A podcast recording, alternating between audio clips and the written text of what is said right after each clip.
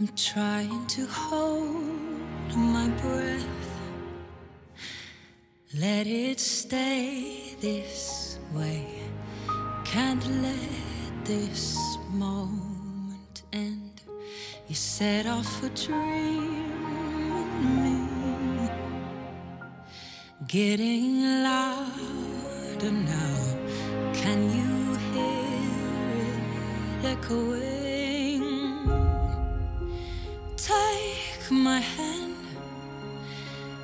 Share this with me? Cause, darling, without you, all the shine of a thousand spotlights, all the stars we steal from the night sky will never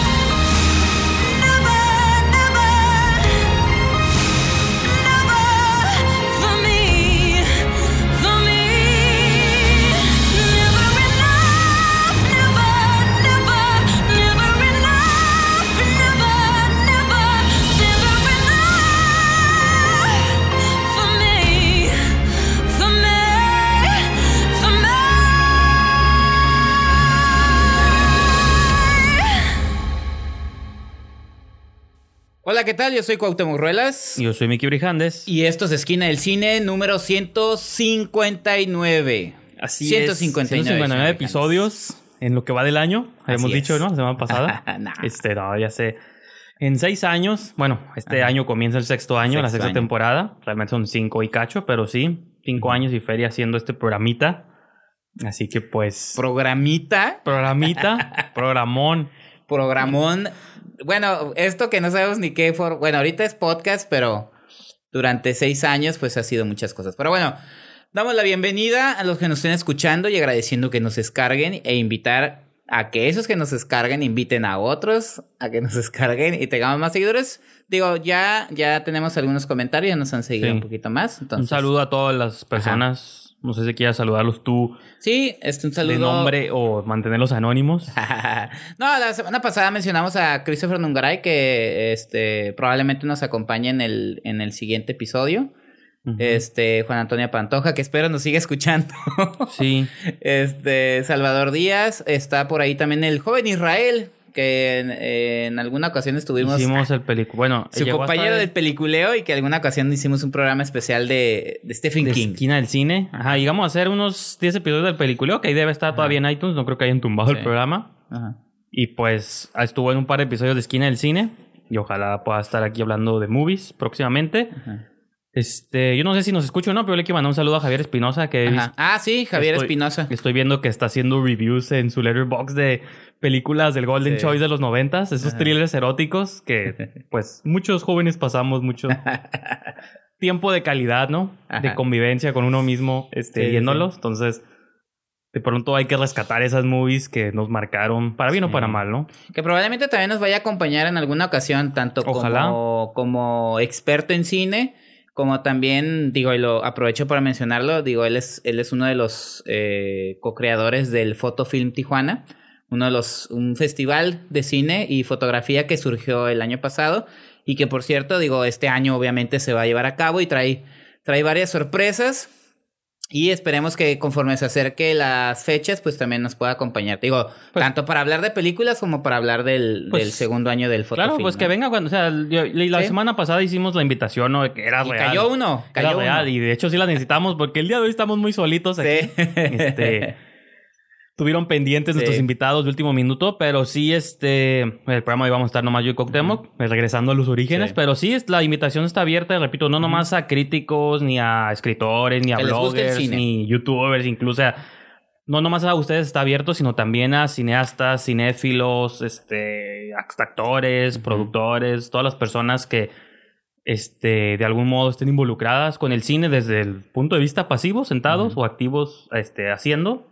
Aquí queremos, pues, la esquina ser como esta comunidad de personas que Sí. aman el cine, ¿no? En, Sí, de hecho, en, provin- en mencionaste- provincia, porque somos, pues, el podcast número uno en Tijuana de cine. Yo Ahorita que que a mencionaste partir de hoy voy a, cine. a partir de aquí vamos, Ajá. yo voy a autonombrarnos el podcast número Sí. uno de cine en Tijuana. Sí, sí, sí. sí no, no, Baja nos- California, Baja California. Vamos a, como dicen, vamos a Y si no- decretarlo. Y si no, que los que son el número uno nos digan y nos digan, somos nosotros. Y ahí hacemos, debatimos, pero... Por lo menos, el más longevo sí hemos de ser. Ajá, que esté activo ahorita. Ajá, porque a lo mejor hay otros que hayan durado más Ajá, tiempo, pero sí, ya sí, no sí, existen. sí, sí. Eso, eso por lo menos, este, no- nos tenemos que... El podcast número ¿no? uno activo en Tijuana. El más longevo. En las Californias. en las Californias, así es. Porque también en San Diego. Ok, la- te digo, ahorita que dijiste reali- invitar realizadores, este, si se llega a estrenar The Post, o porque ahí Ah, hay sí, una, The Post. una duda de que si, si ah, sí llega es o cierto. no. Teníamos una idea por ahí. Este, por ahí hay un cineasta que es apologista de Steven Spielberg, el señor Así José es. Ángel Paredes. pues sí, sí. es cierto. Fíjate, se estrena este viernes eh, en México. En el país, Sí, como yo país. no- No, yo no sé he si va a visto- llegar aquí. Ujú. Pero sí estaría suave que si se estrena en salas, tengamos chance de invitar a Paredes Sí. para que defienda la movie. Que no la hemos visto nosotros, no sabemos si nos va a gustar Claro. o no. De hecho, se estrenan otras películas. Bueno, ahorita lo vamos a comentar. Yo creo que entremos en noticias y ahí comentas tú los estrenos y comentamos otras cosas. Ok. Y pues sí, este, yo quería comenzar con la película Tiempo Compartido, Mm, que es esta película mexicana del director eh, Sebastián Hoffman. La mencioné hace un par de programas de que se estaba estrenando en Sundance. Y pues resulta que se llevó un premio. Este, y de hecho hubo dos premios para mexicanos, ahorita comento el segundo. Ujú. El- es, y es un premio importante porque es un premio del jurado al mejor guion. Entonces el guion es escrito por Sebastián Hoffman junto a Julio Chávez Montes. Creo que es una misma mancuerna que habían trabajado en el guion de Halley, que hace cuatro años ganó el Ariel a Ujú. mejor ópera prima, me parece, Sí, en el 2012. Ya hace cuatro años. Sí. Sí, pues la película cuenta con la actuación de Luis Gerardo Méndez, entre otras Mira. actuaciones importantes. Está, es- fíjate que Luis Entonces- Gerardo Méndez, por mucho que lo critican, que... Bueno, yo desde que vi Camino a Marte ya me consta que No, yo por ver, Es- por ver camino a Marte lo critiqué más. es sí Robert, de, nuestro Robert De Niro. Pero fíjate que tiene como... Digo, ah, obviamente ha estado desde nosotros los nobles. Digo, él ya tiene trabajo desde antes en cine y televisión, sobre todo en televisión, pero a partir de nosotros los nobles, Club de Cuervos, pero también tiene unos proyectos teatrales este, con Diego Luna y también, digo, vienen como tres proyectos interesantes fuera del ámbito comercial. Sí. Digo, porque Camino a Marte, a fin de cuentas, es como más, es menos dentro de la vena que él está Que manejando. dentro de la vena comercial, a mí por eso, creo que por eso me gustó Ajá. y creo que a Alberto también le, le gustó bastante la película. Alberto. Villascusa, que ha sido Sí. nuestro invitado aquí en el programa, de que para hacer este cine de vena comercial está raro. O sea, es, rara, es raro que veamos ese tipo de propuestas extrañas. Que te haya gustado a ti o no, que sientas que chafea en ciertos momentos o no. Yo también estoy consciente de eso. Pero como producción, pues yo ya la vez veo con películas mexicanas, ¿no? Siempre le Sí. estoy tirando aquí hate. Sí, me entonces- llamó, me sorprendió que no, me- es que al- haya... al, final cuando siento que tienen algo diferente las películas, ya es el tono, la Ajá. feeling, digo, se veía como una película indie curada, ¿no? Sí. Entonces De- creo que, que... de hecho a Jaime Chaides Bonilla, el, Ujú, sí. este periodista cultural y editor de El Suplemento Cultural. Tiene cada jueves, ¿no? Su programa de radio. A él, ajá, y cada jueves, a él le gustó mucho. Y dice Sí, pues, exactamente lo que tú mencionas. tú eres que el hater. hace una propuesta diferente. Tú eres el hater, entonces ya Ok. comprobado. Si tres Y fíjate- de cada cuatro críticos. Qué gacho porque yo, yo a, Luis Gerardo Méndez soy de los que no, no soy detractor de Luis Gerardo Méndez y acá me hizo dudar de Sí. su, de su y calidad. es que yo creo que está bien por esto. Ajá. Como nosotros estamos siempre en la vena hater, lo vemos en algo ligeramente diferente y, Y ya está curada, ¿no? Pero bueno. No, y fíjate que la directora Tatiana Hueso Ah. ganó una beca de producción por Qué su bueno. siguiente documental. Se va a llamar Night on Fire. Casi no hay mucha información de este porque es un proyecto en proceso. Pero Sundance, este, como muchos otros lugares, dan becas de producción. Entonces tú haces tu pitch de tu proyecto y si pasa o Sí, no sí, pasa, pues ya ellos de tienen... hecho, ellos Fernando Envic, que el de sí. temporada de Patos, llegó a ganar ahí. Pues qué bueno, digo, Pues, Tatiana Hueso es la directora que ganó el Ariel el año, el año pasado y la película este, Tempestad, su documental, también ganó el Ariel como mejor película y que era la propuesta de la Está Academia nominada a los Goya ahorita me parece, ¿no? Como documental. No, era la propuesta de la Academia Mexicana de Ciencias Ajá. y Artes Cinematográficas, que es el. Ariel. La seleccionó para los Óscares y no quedó. Mm. No, es que hay dos, siempre hay dos, cada año hay dos Fíjate que yo, propuestas. yo la vi, ahí ustedes van a corregir, pero si me equivoco, yo la vi, no sé si fue a los Goya o algún otro premio, pero creo que por ahí la vi como película extranjera. Es que regularmente es son dos pero a lo mejor propuestas. me no, película iberoamericana me parece. No sé, ahí ustedes me... Regularmente hay dos, hay dos propuestas siempre para, o sea, distintas. Sí. Para los Óscares y para el Goya. Y para los Óscares sí, de eso sí, me, sí se hizo una nota, sí se supo pues que está, ella era la, la, la seleccionada. Se me hizo una jugada como medio... Digo, que, que en México eh, entendamos el documental como un género más, no significa que los gringos lo entiendan así. Ellos tienen una sección específica para documental. Sí. Entonces, le han mandado a Tatiana Hueso y Tempestad, Es que- independientemente de que es un gran documental y que yo considero que es un gran documental. Si quieren jugar esas cartas, pues deberían de jugarlas a como las juegan los norteamericanos, no a como nosotros Pero es creemos que, que son las cosas. en Es que creo que es un cartu- fue un cartucho gastado de Okis. En Estados. Unidos el documental sí tiene un feeling, hasta- hay, o sea, hay documental comercial, pues, ¿no? Que creo, Sí, el- Michael el- Moore sí, creo que él es el ejemplo más famoso de Michael Morgan Moore. Spurlock. Ajá. Creo que son los ejemplos como ya más famosos, pero si ustedes se pasean por Netflix, de pronto creo que el documental americano, va, o sea, es un, es un espectro amplio Ajá. y allá creo que sí existe el concepto del documental comercial o que aborda temas como in- intensos. Creo que aquí en México todavía se sigue viendo el documental como este género que aborda temas de No, no, no. de Al contrario, en México intensos. En México ya no, ya la, la categoría Bueno, de mejor película ya la revuelven con todo. O sea, entra documental también. Por- estoy casi seguro que este año va a estar nominada eh, La Libertad del Diablo, probablemente. Ah, no, pero es del año pasado. Bueno, quién sabe, ahí se manejan Sí, de sí. cosas bien raras. Lo que yo digo Este- es que, este, aunque estoy de acuerdo en que el documental es un género más dentro de- del cine, pues los norteamericanos tienen sus categorías muy definidas. Entonces, ¿para qué le quieres jugar al, al Sí, sí. chingón? Y pues haces eso, ¿no? Digo, No, entonces yo creo que ahí fue una, un cartucho gastado de Okis. Fíjate que ahorita que tocaste el tema de las categorías tenía aquí como un tema planeado, pero pues creo que lo voy a, me voy a esperar a que haya más personas para que se arme un debate interesante, porque creo que entre tú y yo no va a ser. Pero era sobre referente a qué categorías o no deberían desaparecer de... o No, o desaparecer o combinarse o agregarse en, en, los, en los O Oscars. darlas fuera de En la los Oscars. No, como... ¿Tú lo dices por ritmo o por...? No, en cuest- simplemente como ahorita este debate, es que por ahí había una nota que decía de que si tenían que abrir una categoría, así como hay de actor y actriz, Ujú. que también debería haber director masculino y directora Ah, femenina. no. Pero digo, yo creo que abordaremos ese debate después, sí, cuando haya digo, más personas. es lo- la opinión. Para mí, y como dice, y lo dice en... Es que el debate es porque entonces no mezclas mejores actores y Sí. mezclas hombres y mujeres en una sola categoría. Donde por qué hacer la distinción cuando Sí. conviene, ¿no? No, yo nomás, digo, después sí. lo discutimos, pero nomás resalto una, una entrevista que tuve con, que le hice, perdón, a Catalina Aguilar Mastreta, directora de Todos queremos a alguien y Las horas contigo, esta y escritora también, cuando le pregunté sobre cómo miraba ella el panorama, eh, sobre todo en México, ¿no? Que se están dando muchos eh, trabajos de directoras muy, muy buenas. Ahorita acabamos de mencionar Sí. a una, Tatiana Hueso. Ella dice que su generación se educó, o sea, se puso a estudiar co- no como directoras y directores, sino como Como cineastas. Es que Son eso es- cineastas. Eso es algo más. muy curioso porque aquí en Tijuana... Muy tú- importante eso. Aquí en Tijuana, obviamente, tenemos poca historia de escuelas de cine, pero yo sí me acuerdo desde que yo estaba en la universidad, uh, hace bastantes, casi 10 años, poquito más. Ujú.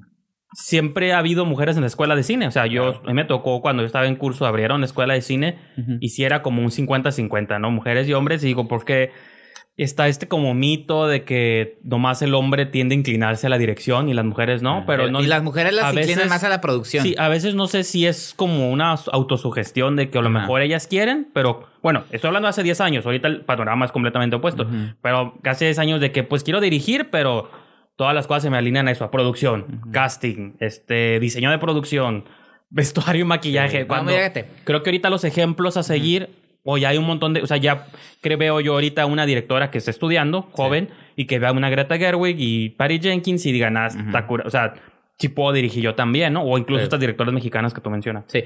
No, aquí la cosa es que eh, eh, desde mi punto de vista sí es un es un caso también como de de eh, pero lo voy a decir no con el tono agresivo. Misoginia, no. Sin Sí es pelos en la lengua. Y sí es una es una cuestión cultural y de educación. Eh, yo- ¿Ahora en México o en general? En general. Ok. Eh, porque el año pasado en el festival, en el Film and Food eh, Festival, Film o no sé Food, cómo sí. le pusieron, Tijuana Film Fest, es que le cambiaron como tre- tres nombres. sí, sí. Hubo una mesa redonda de, mujeres en el cine, ¿no? Ajá. Y estaba María Novaro, una gran directora, ella es la directora de Danzón, con María Rojo, Las Buenas Hierbas, y este, El Jardín del Edén, una película que la filmaron en Tijuana precisamente. Ah, ok. Ella dice que en su, en su, a ella le tocó la parte difícil, dice, en la que las mujeres no les permitían estudiar como directoras, porque pues, pues no, pues eres mujer, ¿no? O sea, Sí, sí. Tú quieres no maquillar. Tú quieres vestuario. Y después de que ella fue de las primeras que se formó, dice, me, me enfrenté a muchos eh, a casos que cuando yo estaba filmando, estoy parafraseando, Sí, digo, no estoy diciendo tal cual así, pero ella mencionaba casos eh, incluso con directores de fotografía, si no me equivoco era Rodrigo García, que es el es hijo de Gabriel García Márquez, que no llegaba a entender como cierta, cierta toma que ella quería hacer, como que no le entendía con la misma sensibilidad. O sea, ella lo ve normal Sí. y ellos ya era así como que, no, es que, es que tú casi no entiendo tu visión. Y dices tú, bueno, ¿cómo? O sea, si es la visión de una, soy una, un cineasta, o sea, Sí. es- mi visión es como que la de tiene una visión realizador. específica y la de cualquier. Ajá, mi, mi- lo que yo quiero mostrar es diferente que lo que quiere mostrar fulano, sutando, perengano, peren- así es normal, es esa es una cosa que sí se viene arrastrando, dice, y yo ya ahí compartí la mesa con Mariano Varo, estaba Sandra Kiwa también, que es diseñadora, este, Luisa Le- Gómez de Silva, que es productora, y otras, ¿no? Sí. Y yo sí le mencioné a estas directoras, dice, es que el- los tiempos, dice, van poco a poco, dice, pero sí ha costado mucho trabajo quitar esa idea del cine, del cine en general. Por decir, en México está Patty Jenkins, está Greta Gerwig, que tú mencionas, pero en México afortunadamente ya está Catalina Aguilar Mastreta, Claudia Saint-Luz, María José Cuevas, Tatiana Hueso, está Isa López, está Mariana Chenillo, eh, directoras que realmente son las que están proponiendo como las, la, para mí, las películas chingonas que hay ahorita en el cine Sí. mexicano. Entonces, yo digo que es más, más o menos por ahí. Pues, y era un debate que no íbamos a tener. No, pero no, pero igual creo que abordamos como 20% Sí. del debate, pero sí, este, el punto era de que, pues, es eso, al final lo que yo le mencioné en otros programas, de que creo Sí, es que, una cuestión de educación siempre- general. que al final sentimos que es buen cine, no tanto porque Exacto. a lo mejor sea algo, como son visiones que nunca habíamos visto antes, Ajá. o esas sensibilidades muy específicas femeninas, Ujú. y digo, y sin hacer menos o hacerlo, simplemente pues quieras que no, es una visión distinta, así como cuando es un director de cierta, Claro. cierta raza, cierta nacionalidad, tiene muy diferentes visiones, pues yo siento que es lo mismo y nos estamos ahorita acostumbrando como una sensibilidad que a la que tenemos 70, 80 años no acostumbrados en el cine. Ah, y otra cosa que decía Mariano Varo, yo, el cine que yo hago, dice, de volada lo catalogaban en cine feminista. ¿Por qué? O sea, yo estoy narrando una historia. Sí, pues o sea, es no tiene nada de malo. Pero también no, no, no, no tienes, no tienen por qué clasificarte. Así como ahorita que también lo, tú lo acabas de mencionar. Tampoco tiene nada que ver, por decir que en Estados Unidos, un director afroamericano Sí. tenga que tocar exclusivamente temas sociales, ¿no? Pues, o sea, está John Singleton, o sea, e- ese director ya... Pues sí, pero también sí los encasillan Sí, empezó con cine social y después empezó a hacer películas sección. Pero pues luego también desaparecen. Pero por ejemplo, ahorita Claro, sí. Ryan Coogler, que ahorita trae hype con Black Panther, Ajá. pero no se ha despegado mucho de tratar No. este cine eh, Desde- marginal. ¿cómo se llama de la primera que hizo? Football Station. Ajá. Sí Creed, es- que es comercial, es- y esa fue la que lo Ajá. jaló para Black Panther. Pero pues, o sea, Sí tiene algo, sí de las cosas algo. que están hablando ahorita de Black Panther es que saca Sí, la sí. primera película de. Mira, el caso también más interesante me acordé de otro. Eh, Hang Lee. un director Ah, taiwanés. Sí, sí. Bueno, ch- chino. Pero sí hay de esas Sí, cuestiones diplomáticas ya, no Sí, sé, sí, no sí. sé, Taiwán, China, todo eso. Pero es un director Oriente, asiático que eh, regular, es, no lo tiene encasillado en un cine que tenga que tratar sobre esos ¿No? temas. Pero llegó cuando. es Brokeback Mountain. Eh, Pi, La vida de Pi. sí. Incluso hizo una película sobre la guerra civil norteamericana que se llama Ride with the Devil con Ujú. Tobey Maguire. ¿Qué dices tú? o Sí, sea, sí, sí. está la historia norteamericana narrada por Hank Lee. Entonces, ¿no? Mountain consiguió bastantes Claro. premios y Sí, fue no tiene nada que ver, ¿no? yo Sí. creo. No tiene nada que ver. Pues bueno. Educación. Eh, noticias. Bueno, entonces esos fueron los premios, Ajá. ¿no? Que yo me acuerdo que también una vez tú llegaste a comentar de que siempre los directores mexicanos ganaban en todos lados, menos aquí, ¿no? Así que también es otro. Sí, de hecho, hace, hace un poquito... fenómeno muy extraño también. Ajá, salió una, una nota. Este, en un momento les digo quién la publica. Eh, es un análisis sobre Nicolás Pereda, que es un director mexicano joven. Y que también mencionan eso que tú acabas de decir. O sea, es un director que ha sido. Bueno, él sí ha sido premiado también en México. Pero Sí. regular, ha sido premiado, pero regularmente valoran más su trabajo en crítica, ensayos, todo eso en el extranjero Sí, sí. más que aquí, ¿no? Entonces, así pasa regularmente. Pues en noticias más, este, sobre, vamos a un poquito al streaming. Ajá. Este, eh, una de las cosas que llamó la atención fue que este año tanto Amazon como Netflix, Netflix un poquito más que Amazon, que son como estos titanes del streaming y hacia donde va la tecnología y el entretenimiento. El año pasado creo que entre los dos compraron 12 películas, este, incluida The Big Sick, Mudbound. En El año pasado. En el jal- año pasado en el Festival de Sundance. Y este año entre las dos compañías compraron cero películas que realmente no se interesaron por ninguno. No, no saben que si es porque fue un año flojo, un Sundance flojo, porque realmente las... No, pero no creo. siempre, pues siempre es cine, es el tipo de cine Sundance, ¿no? Hasta se toma Claro. como una buena burla de que "Ah, es una película tipo Sundance, ¿no? Acá de personajes contemplativos y cosas así. Pero pues la tendencia, dicen ahorita para Netflix y Amazon ya es generar contenido propio y no estar comprando, pues, ya, fregadera, ¿no? Entonces, Sí, porque por calidad no creo que falte. No. Y entraría dentro de la, de la noticia la película Hereditary ujú. o Ah, sí, Hereditario. hereditario, sí. Este eh, sorprendió que alguna de estas dos plataformas Sí, sí, sí. No la adquiriera, ¿no? Sí, bueno, es, esa es de A24. Calidad no es, pues, sí, no, es más bien otro plan que tienen ellos No, como y, distribuidores. Y por ejemplo, esta nota se conecta con otra que también publicó un The Grab, donde dicen que el nuevo jugador que ha llegado, que quiere hacer como una compañía tipo A24, es una compañía que se llama Neon, Mm. que el año pasado sacó I, Tonya Mm. y le pegó ahorita pues con los Oscars, Sí. ¿no? Sí, sí, sí. Entonces ellos compraron, bueno, entre las varias cosas que compraron fue la película esta de Assassination Nation por 10 millones de dólares Ok. que era una de las que contemplaban que a lo mejor Netflix le iba a interesar, pero no la compró. Y también, este... mm, mm, mm, ay, aquí tenía el título. Este, bueno, ah, una de la de Venganza, una francesa que había comentado ya hace dos programas, Ah, una sí. francesa Revenge, sí, también sí. la compraron Neon y entre otras movies. Entonces, eh, pues son de estas compañías que según le quieren hacer como competencia a 24, que es este cine indie con propuesta. Creo que los otros lo hacen un poquito más en el terror, pero también en, el, en los dramas, ¿no? Por ejemplo, a 24 hicieron Ex Machina, Room, Sí. que es como el lado. Y ahorita Moonlight, A24 incluso. tomó eh, Ah, sí. Hereditary. Lady, Lady- ah, de- De hecho. Hereditary y Lady Bird este año, este, un montón de películas. Entonces, como que a lo mejor dicen que, bueno, una de pro- este, pronósticos es que va a volver como otra vez.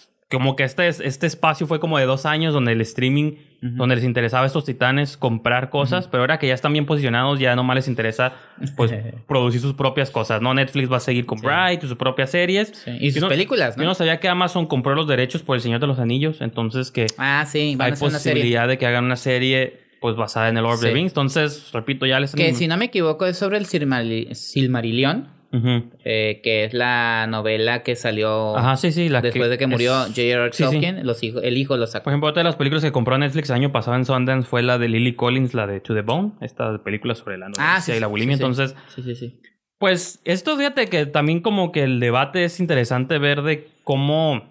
Y estos estudios también, cuando tú compras una movie que ya fue hecha por un director y una propuesta, no es lo mismo cuando tú tienes el control desde la Sí. raíz. Entonces creo que se vuelven a convertir en sus A regímenes lo mejor es más pérdida para ellos. Se vuelven como estos regímenes a la antigüita Ajá. de que el productor manda y él dice qué hacer y cómo es bajo Ajá. sus condiciones y estadísticas y números. Por Como el ejemplo, viejo Hollywood, ¿no? Sí, sí. Eh. cuando por ejemplo aquí se habla de que por ejemplo el año pasado A24 compró A Ghost Story, Mm. que es como una movie Sí, sí, que sí. es completamente, tú no la viste, pero es una película Hipster, completamente de autor, hipster, como le Hipster, quieras llamar, y que un estudio O sea, como que original de un estudio, yo, no la, yo la veo muy difícil que hubiera sido producida, ¿no? Tiene que haber sido una visión de un artista, genio, de unos genios, y que luego la hiciera, ¿no? Entonces, y pues finalmente, y esto lo, lo iba a mencionar nomás porque quería burlarme de César, que es su tocayo, del. Nombre de estos premios. Ya anunciaron los nominados a los César franceses, que son los equivalentes a los Oscars, Sí. a los Goya, Sí, a los sí. BAFTA, Ajá. a los Arieles aquí en Ajá. México. Este, y querían, bueno, obviamente hay un montón de películas que no he visto y ni sé pronunciar, pero lo interesante es que la película Raw, que a mí me encantó y sé que a César también le gustó mucho, este, tuvo seis nominaciones en seis categorías importantes. En Mejor Promesa Femenina, pues la protagonista Garance Malilier estuvo nominada, entonces está muy curada. Guión original, la directora Julia Ducournau está nominada. En Música original, Jim Williams. En Mejor Sonido, son varios nombres que tampoco puedo pronunciar. En Mejor Dirección está la directora de Raw. Este. Digo, todo esto es para el César, ¿no? Sí, Francés, sí. que repito es como el, su Ahí equivalente sí a Oscar. figuran ellos más, ¿no? Y también Julia Ducournau. O sea, está nominada no nomás como en dirección 120 general. minutos por latido probablemente está, ¿no? Ah, sí, está en bastantes categorías. Es, Ajá. Es- Es, la gran Sí. como... Es como la Shape of Water de Sí. nosotros, ¿no? De- en cuanto a categorías, digo, son temas totalmente distintos antes de que se enoquen y digan que Sí, soy también está la que reseñó Alberto Villascus en la página, la de la... La... con Una Julia- gran belleza Con interior. Juliette Binoche, sí. Sí. Ah, la pueden... Esa la reseña la pueden checar completita en esquinaelcine.com. Pero está de Alberto chistoso que la, la directora de Raw, Julia Ducournau, está nominada en Mejor Dirección, teniendo mejor ópera prima, ¿no? Como Ah. cualquiera de las dos puede Eso, ganar. eh, los César son más como los Arieles, ¿no? Porque los Arieles también tienen Sí. su categoría de mejor ópera. Y Fíjate que algo bien extraño, este, en Mejor Película Extranjera, está nominada The Square, está nominada La La Land. La Mejor Mejor Película Extranjera. Órale. Y seguramente ya se estrenó como Sí, bien sí. tarde. Y Dunkirk también está mejor película. Digo, entre otras, ¿no? Pero Ajá. esas tres me llamaban la atención. Qué que La raro. La Land esté nominada a Mejor Película Extranjera cuando pues en Estados ya nadie está Probablemente hablando gane de de. Square. Está como más emparentada con el humor y la cura de... de Y europea. pues, digo, me da gusto que Raw esté siendo todavía un año después de que se estrenó, sonando. esté sonando para Pues un es que premio. su- este es su año, ¿no? Sí. Si el año pasado fue su, su estreno. Digo que tanto, Este es el año que tiene tanto que yo sonar. como César la pusimos en nuestro top 10. Él la puso en primero, yo en tercero, pero y tú no la quisiste poner el- que porque... Entonces son los premios que César Jarero otorga. Ah, sí, son los César, ¿no? Sí, cierto. Ah, ya entendí todo. Fue un engaño, pero bueno. Pues está ahí. Entonces, pues esas son las noticias del día de hoy. No sé si... Bueno, yo nada más quería mencionar una, una bueno, es que es noticia porque el próximo programa lo vamos a abordar ya de lleno. Esta semana, eh, bueno, el 2 de febrero se estrena a nivel nacional la película mexicana La región salvaje eh, de Amada Escalante. Es- Esperadísima. No, eh, también mencionar que nosotros hicimos una reseña en Esquina del Cine en el, El 138. en el 138, donde hablamos de Baby Driver, fue la principal, pero ahí mencionamos, fíjate qué curioso porque en ese La episodio libertad del diablo. hablamos de Libertad del Diablo, Acción Ajá. Salvaje. que Yo les diría, no la vean porque es... Eh, no, vean ese episodio para Ah, que sí. vean nuestra opinión. De hecho, lo vamos a volver a compartir Sí, sí. en redes sociales. Porque la vimos que hace mediados, hace cinco meses, este, hicimos nuestro review, la vimos, tuvimos chance de verla en estado en San Diego, en el Ah, Digital sí. Gym, pero ahora ojalá tengamos chance de verla otra vez, como Sí, para claro. refrescarnos, aparte ese tipo de película Ah, que es- sí. tiene que verse una segunda vez, Claro. y pues a ver qué tanto varían o no nuestras Ajá. opiniones de entonces. No, ahorita, entonces, ¿no? te digo, como noticia es invitarlos a que ingresen a esquinaelcine.com porque tenemos eh, ese la, la videoreseña que hicimos el año pasado. Es el número 138, acuérdense. 138. Tenemos en la sección de entrevistas una entrevista que tuve oportunidad de realizarle a Matt Escalante cuando estuvo es. en Tijuana Sí. respecto a la región salvaje. En, en el en el IMAC, no, ¿dónde fue? En el, eh, no, en el este Searte. Cierto, pero. Y estuvo precisamente César Jarero me apoyó ahí con eh, cámara y audio. todo. Simón. Y eh, en el transcurso de la semana vamos a subir una entrevista, pero ahora escrita, con eh, el actor tijuanense Den Villavicencio, que es uno de los coprotagonistas de La Región Salvaje. Entonces, como noticia, digo, Sí, en la- esquinaelcine.com vamos a tener un chorro de contenido y el próximo programa vamos a comentarla como la, rese- la reseña principal porque Sí, queremos. Porque tú y yo ya la reseñamos. No, sí, pero te repito, queremos Sí. verla otra vez y aparte, que esa sí queremos que haya más personas para Exacto. desmenuzarla, porque creo que es, digo, la memoria que tengo, Sí. creo que lo más fácil de, de, men- de mencionar son como estas movies que tienen como un gimmick, ¿no? De que Mother Ujú. y mencionas muy- una cosa muy específica, la secuencia final. Ujú. Creo que en la región salvaje es muy fácil irse con el- la finta de que, ah, es la secuencia, hay un pulpo mutante Ajá. que tiene sexo con mujeres, ¿no? bueno, y hombres. Sí. Pero la película va más allá de eso, ¿no? Creo que Claro. por ahí estaba mencionando de que por qué la venden como película de terror, si no es que sí es, entiendo por qué entra en el género, pero realmente no es. Y es un drama, es un montón de cosas, ¿no? Sí. Y creo que es una movie que tiene que desmenuzarse bien. Sí. Entonces por eso la vamos a guardar Sí, para la que siguiente queremos semana. que la vean, bueno, eh, nuestros invitados, que los nuevos invitados que van a estar, también para que la vean y la comenten también porque no sabemos qué opinan ellos, como bien Sí. dices. Y por lo pronto los invitamos a que ingresen a esquinadelcine.com porque ahorita ya eh, volvimos a compartir la entrevista con Amanda Escalante eh, en la semana y en la semana vamos a volver a subir la reseña, eh, video y este pues la entrevista con Eden Villavicencio para que se vayan también este preparando y no se pierdan la película. Entonces la eso es como noticia nada más para cerrar ya la sección. Pero bueno, entonces va, va a llegar aquí nomás una función, ¿verdad? Una sala. Sí, tengo entendido que nada más va a llegar en se- para los que nos están escuchando en Tijuana, ¿no? Porque digo en Estados Bueno, Unidos tuvo una corrida ahí. Seguramente cuando escuchen el programa, pues ya pueden checar la cartelera, sí, ¿no? Es en Cinépolis Plaza Río. Eh, tiene como cinco horarios. Entonces, y les adelanto por si, como anuncio, si es, pues no creo que salga antes, ¿ah? Porque creo Pues- que en la función de las Ajá. seis va a estar Eden Villavicencio ahí por Pues, si quieren. Quizá hago lo posible porque salga a tiempo, Ajá. pero digo, si, tú estás escucha- si nos están escuchando el mero viernes, pues Ajá. ya va a estar en cartelera, chequen bien.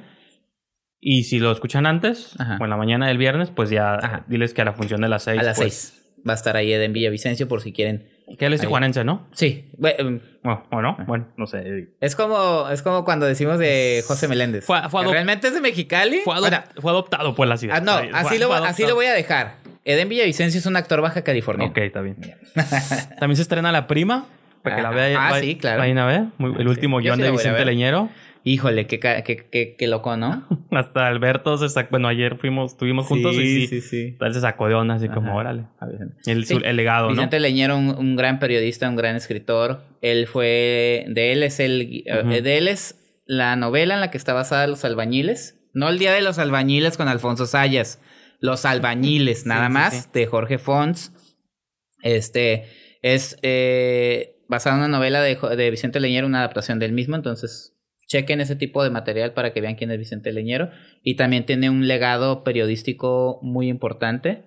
eh, este, de los verdaderos, de los periodistas, perdón, de los periodistas fuertes, ¿no? Que en la Sí, sí, época, en décadas pasadas, sí fue de los contestatarios. Entonces, tiene, tiene es, está loco, ¿no? Ver un avance tan horrible eh, y que diga el último guion No, de y, y que lo manejan como punto de venta cuando digo, Sí, yo pues sí. creo que también el mexicano promedio no Sí. sabría la referencia, ¿no? O no. No. sé. Entonces, No, porque tiene mucho que no se filma un guion de Vicente o sea, y si va para los dirigido para los intelectuales, pues de entrada ese tráiler bizarro, abstracto, Sí. pues nadie sabe. Digo que yo lo vi, no sé ni qué trata la película. Ajá. No lo entendí, pero no de que no Una sepa. actriz tijuanense ahí, ¿eh? Pues Natacha también es Esca. como. Bueno, baja es como adoptada. Ajá, o sea, baja californiana, como pues. adoptada por, la- por el país, por la ciudad, ¿no? Pero bueno, ahí está. Nada este, y pues creo que es tiempo de hablar qué hemos visto esta semana Ajá. o qué películas tuviste chance de ver. Hablando de cine mexicano de calidad. Ajá. Cuauhtémoc, no sé si quieras comenzar con la Sí. gran. De hecho, Pues yo- es que lo anunciamos el programa pasado, ¿no? habíamos invitado al director, pero no, no pudo. Su agenda no le permitió venir. No, es cierto. No, no lo permitió venir, pero pues. Ok. Podemos alternarnos una y una, pero quiero. Ajá. Sí, empiezo con este y lo ya. te- Quítala ya de la mesa. O quién sabe, o lo mejor, o lo mejor te encantó. Ay, sí, porque la principal está muy buena también. Ah, sí. La principal reseña, digo. Este. Pues lo, lo mencionamos. La, ah, lo mencionamos el programa pasado que se estrenaba. Lo más sencillo es complicarlo todo. La, el tercer largo- largometraje, si no me equivoco, del director Baja Californiano también. Ah, sí, ¿eh? sí. Baja California está presente en este show. ¿ah? Ya sé, ese es el tema del día. René Bueno. Eh, esta película, pues no, desde el avance, ¿no? O sea, pues es la historia. Es, es el debut cinematográfico de Dana Paola. Entonces, cuando vimos el avance y yo me fui a ver la película, la verdad sí, es complicado ver lo Era más sen- complicado. Es Ah, sencillo Es complicarlo todo. todo, ¿no? Es complicado ver la película desde mi punto de vista como como como lo que es, pues, porque lo que la cinta, o sea, esperar otra cosa, perdón, que es lo que quise decir, pues, eh, pe- esperar otra cosa que no es lo que la misma avance y la misma película te está ofreciendo, que, eh, que es una un vehículo de lucimiento de hora y media de Dana Paola. ¿Sí me explico? Pero hay de vehículos a vehículos, ¿no? Creo que sí. puede. Bueno, yo no la vi, íbamos a verla, pero me bajé de último minuto. Y, y la verdad, pues lo que está haciendo la película es vendiéndoles una fantasía infantil a las, o juvenil los niños Pero y es una niños fantasía. Es un buen ejemplo para las. Ah, su- de, hecho sí está, sí está, pues una ridiculiza también la complejidad de la interacción sí. social. Pero bueno, la película eso es lo que está prometiendo y eso es lo que se trata y este, digo, soy sincero, yo no estoy muy, yo conozco, yo conozco po- poquito lo que hizo Dana Paola porque fue Pues novelas, mus cantante infantil. Telenovelas, ¿no? pero también digo, yo ya no seguí sus esporádicos intentos como cantante. Creo por ahí. eh, se ha Nadie, con mucho. buen gusto no se sienta culpable. ¿Eh? Nadie con buen gusto no se sienta culpable. No, es que mira, por ahí se dice que, no se dice, ella fue una de las protagonistas de la obra musical Wicked, la Ah, versión en México, y tuvo buenos comentarios. Digo, tampoco la pude ver, entonces no realmente ni he tenido ganas ni he tenido la oportunidad de seguir la carrera de Ana Paola. Pues, entonces, ajá, si, la- hay, si hay algún fan de ella, pues díganos por qué, escríbanos por qué es la Sí, mejor sí, o sea, cantante que ha. Sin sarcasmo también. Sí, sí. ¿no? Entonces, eh, ¿de qué trata la película? La película nos presenta al personaje de Ana Paola, que es una chica de 17 años. ¿Cómo se llama en la película igual? Mónica. No, ok. Y Porque es- esos son vehículos donde el, el protagonista se llama igual que en la vida real, ¿no? Ah, sí, Como sí. Seinfeld, de que. Ah, sí, que era Jerry, ¿no? Bueno, más él. Sí, Seinfeld. pues sí, y este y de lo que trata la película es ella, ya saben, en eh, ahorita este clip, este ya diría yo muletilla que utiliza el cine mexicano comercial de todo estar en voz en off, ¿no? Ah, ok. que usan la voz en off para decirte todo lo que estás viendo. Es para hacerlo ver más intenso, ¿no? Ajá, entonces ella ya te dice que es una chica súper popular y que se la lleva, se la pasa chido, pero está enamorada de el personaje de Juan Pablo, que es a, a Lucián Vivancos. Ujú. Para los que vieron Club de Cuervos, Sí, sí. pues es el personaje del futbolista español. Este, ah, se me fue el nombre. Sí, este, Aitor Cardoné. No, pues yo, yo no te puedo apoyar ahí. Ajá, porque- Aitor Cardoné era el personaje de. Club de Cuervos. Entonces, se supone que ella ha estado toda la vida enamorada de él, que es el mejor amigo de su del hermano de ella, y nunca se ha atrevido a decirle, pero ahora que tiene 17 años, ella considera que la va a tomar en serio. Ya me estoy confundiendo. pero- Ajá, y ya. ¿Cómo? A ver, ¿qué parte de No, no, no. Así, porque es muy complicado. Y ya, nada más es eso, que resulta que en un viaje de vacaciones de la familia va él y dice, ese es, ella dice, este es mi momento para decirle lo que siento. Pero resulta que el mismo viaje llega la novia de él, que es Marjorie de Sousa, que es una cultural mujer. Y Una so- actriz. pero, a ver, eso es donde- estoy sintiendo ya controversia de Ajá. que son adolescentes de 17 años o qué? Ella es una adolescente de 17 años. Porque y ya la bronca, de ajá. explotación. Es que la bronca es que él es 13 años mayor que ella. Ah, ok. Entonces ahí, ahí está la cosa, ¿no? Entonces, Entonces, problemático. en entonces estos- en ya estos ella tiempos, se siente en esos tiempos de. James Franco y de Ajá. Time's Up, güey, yo Eh. estoy preocupado. Entonces ella ya está de, de- se, se siente mal, pero planea eh, distintas eh, cosas para destruir esa relación y poder declararle su amor. O sea, tú tienes que apoyar a la que va a destruir una bonita Sí, relación. que ¿no? Ajá, exactamente. Eh, eso, eso, eso. ah, bueno, yo estoy... No, no, no, es que uno sí piensa, dice, eh, o sea, es, es una patana, pero, La tienes que apoyar, ¿no? pero ella es bonita y es simpática. es como Three Billboards. Una, pre- una pregunta que a lo mejor está fuera. ¿Tú has visto las tres películas de René Bueno? ¿Ah? ¿Tú has visto las tres películas Sí. de René Bueno? Sí, pero ya ni me acuerdo. Bueno, la que- primera del 2004. Sí, ya sé, es que todavía se hacían en celuloide, ¿no? Porque yo te iba a preguntar como, independientemente de la trama y de cosas así, Sí. que si tú hayas visto algún salto, algún crecimiento de él como, Ah, como es- director. Qué bueno que lo mencionas. Porque muchas veces... Porque mira. Digo, obviamente las primeras, bueno, yo las recuerdo, yo creo que las hicieron todavía en la época que, repito, Sí. cuando se decía todo en cine todavía y cosas Sí. así. Ahorita ya el video... Es que el trailer ya se ve chafón, se ve que es un video raro. No, no, no, que, pero qué bueno que lo mencionas a lo porque a que fin voy, de ¿no? cuentas y Sus películas anteriores tenían a Jaime Camil, entonces... a este Mauricio Ockman, entonces, bueno. la primerita.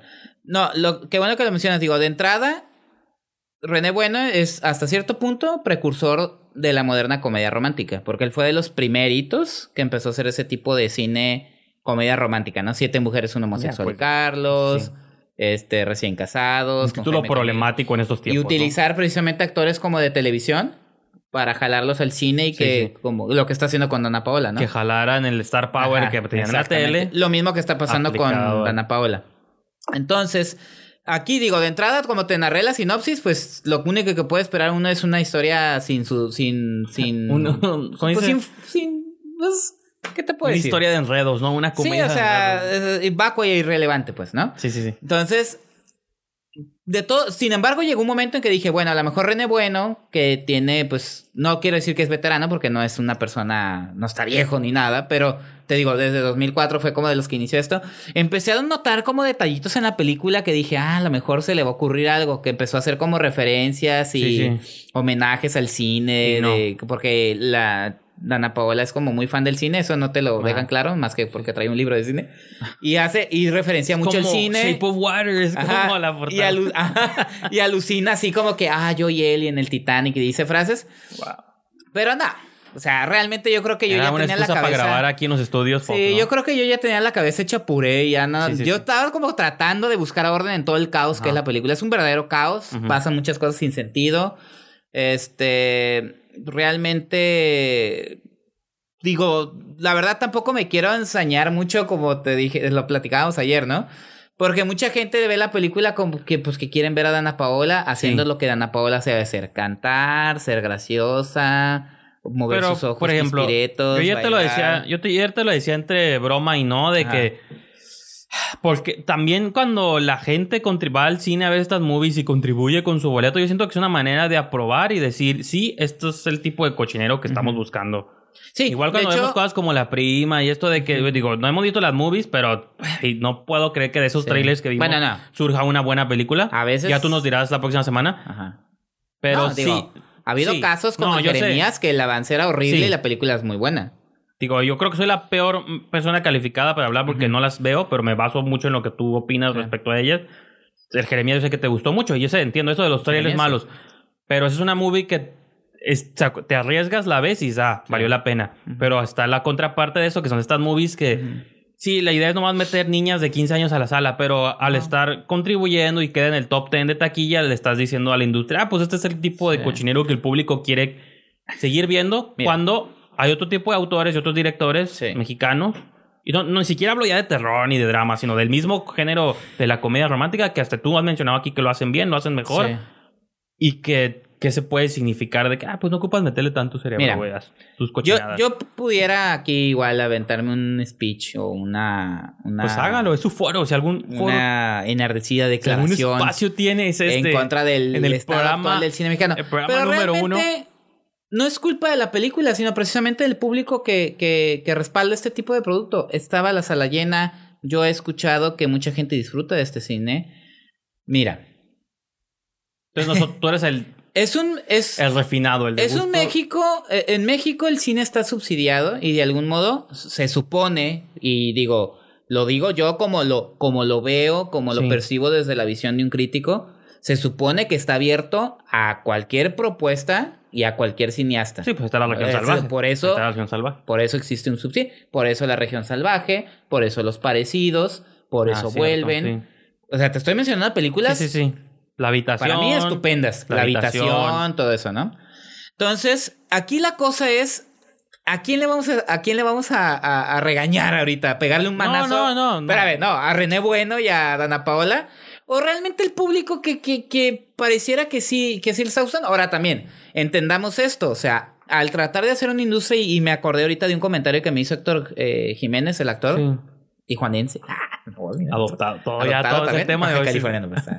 Este dice: para que exista industria, se tiene que hacer todo tipo de cine. Ahora, Sí, digo, afortunadamente creo que sí notamos que dentro del cine comercial sí hay mucha comedia romántica, pero aún así existen estos cineastas como Tatiana Hueso, como Isa López, que le entra a, la- a que le. Isa Sí, López sí. que le entra todo. Sí, ¿no? más este año, bueno, el pasado Ajá. demostró. Exactamente.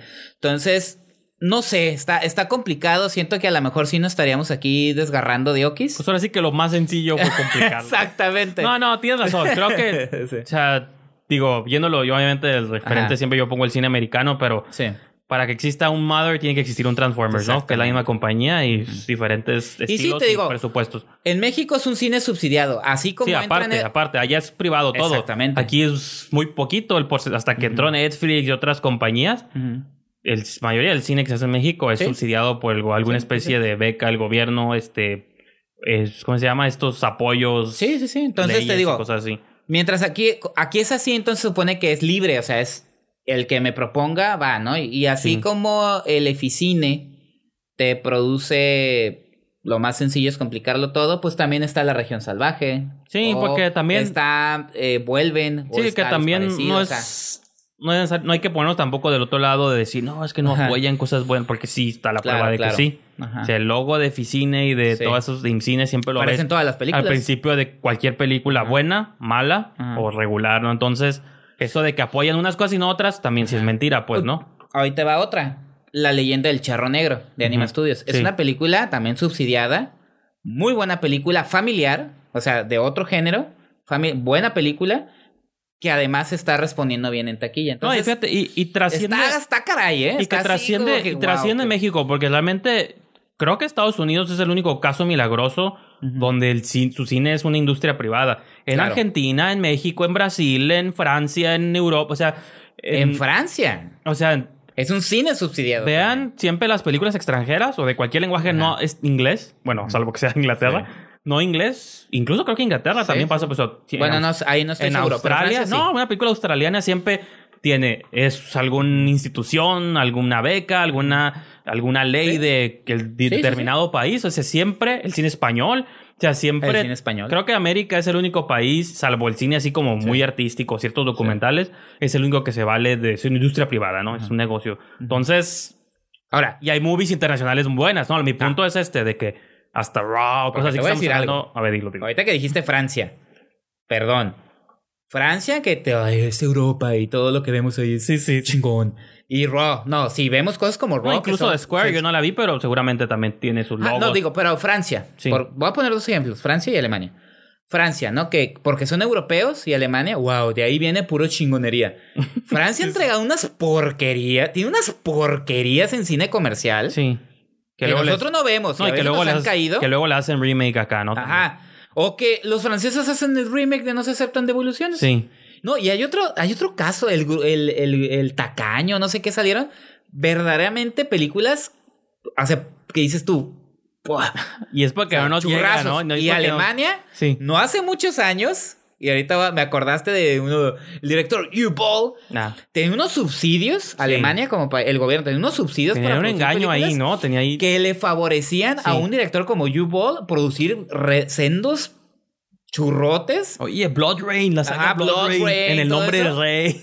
Que ya, digo, te estoy hablando de Sí, hace sí, como, sí, hace 10, como años. 10 años. Esa ley ya no existe porque ya. House of the. Dead, basada en el Ajá. exitoso Pero no nos engañemos, ¿eh? O sea, eso es porquería mundial. hay en todas partes. O sea, marranero hay. Sí, en claro. Hollywood también Sí, hay también. sendos marraneros.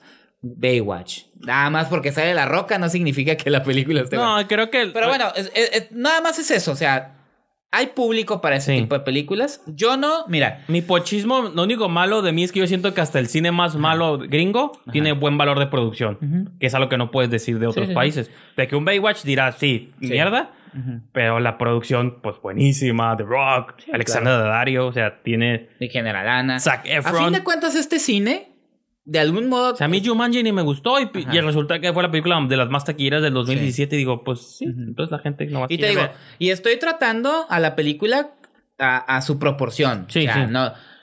Una vez lo dijo muy acertadamente Mario, el crítico Mario C, que le dice: eh, Un filete miñón lo voy a criticar como un filete filete miñón. miñón.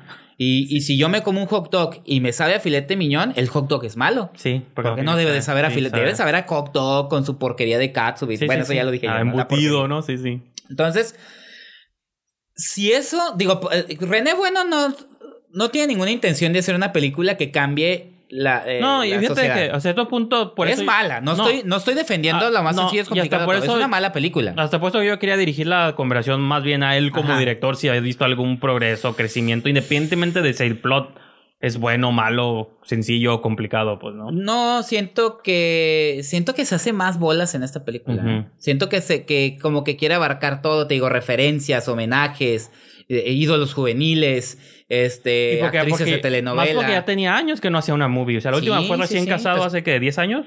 Menos. Cas- menos como unos siete, yo creo. Pero es un montón. Sí, sí, sí. Entonces, Entonces te digo, yo nomás quiero decir que, digo, ya ah, no es de mi gusto la película, no es el mercado que va. Yo no soy un chavito de 17 años. pero vayan a ver, señora Y te digo- bonita. Y, y si es el caso, la verdad lo agradezco no estar dentro de ese mercado Sí. porque no me gustó la película. pero entiendo que eh, entiendo y no estoy justificando, no, lo- no lo interpretan así, este, que la película está hecha, pues, es, digamos que es dentro, como dicen, churro gringo de cine comercial, pues esto es un dentro del cine comercial mexicano, ¿no? Así, así, así. Entonces le da cinco estrellas y No. muy bien. No, para nada. No, no, pues ahora sí que, Vaya, aquí ya no evaluamos. ahora sí que ya bajo su propio riesgo, No, no. ahí ustedes sabrán, ¿no? Pues, señora bonita, lleve a su hija y a Sí su te voy a decir algo. sobrina de 15 He años. visto cosas, sí, sí he visto cosas peores. O sea, y, y digo, por lo el menos. apologismo, el apologismo. No, no. está- no, es que esto es lo que la gente no ent- tiene que ser negro o Está blanco. bien, no, está bien. Ya duramos una hora mala, hablando nomás de estoy diciendo. que todo es He hay de todo. visto cochinero más cañón, pero pues ahí ya está. Ah, ya. No tengo nada que decir.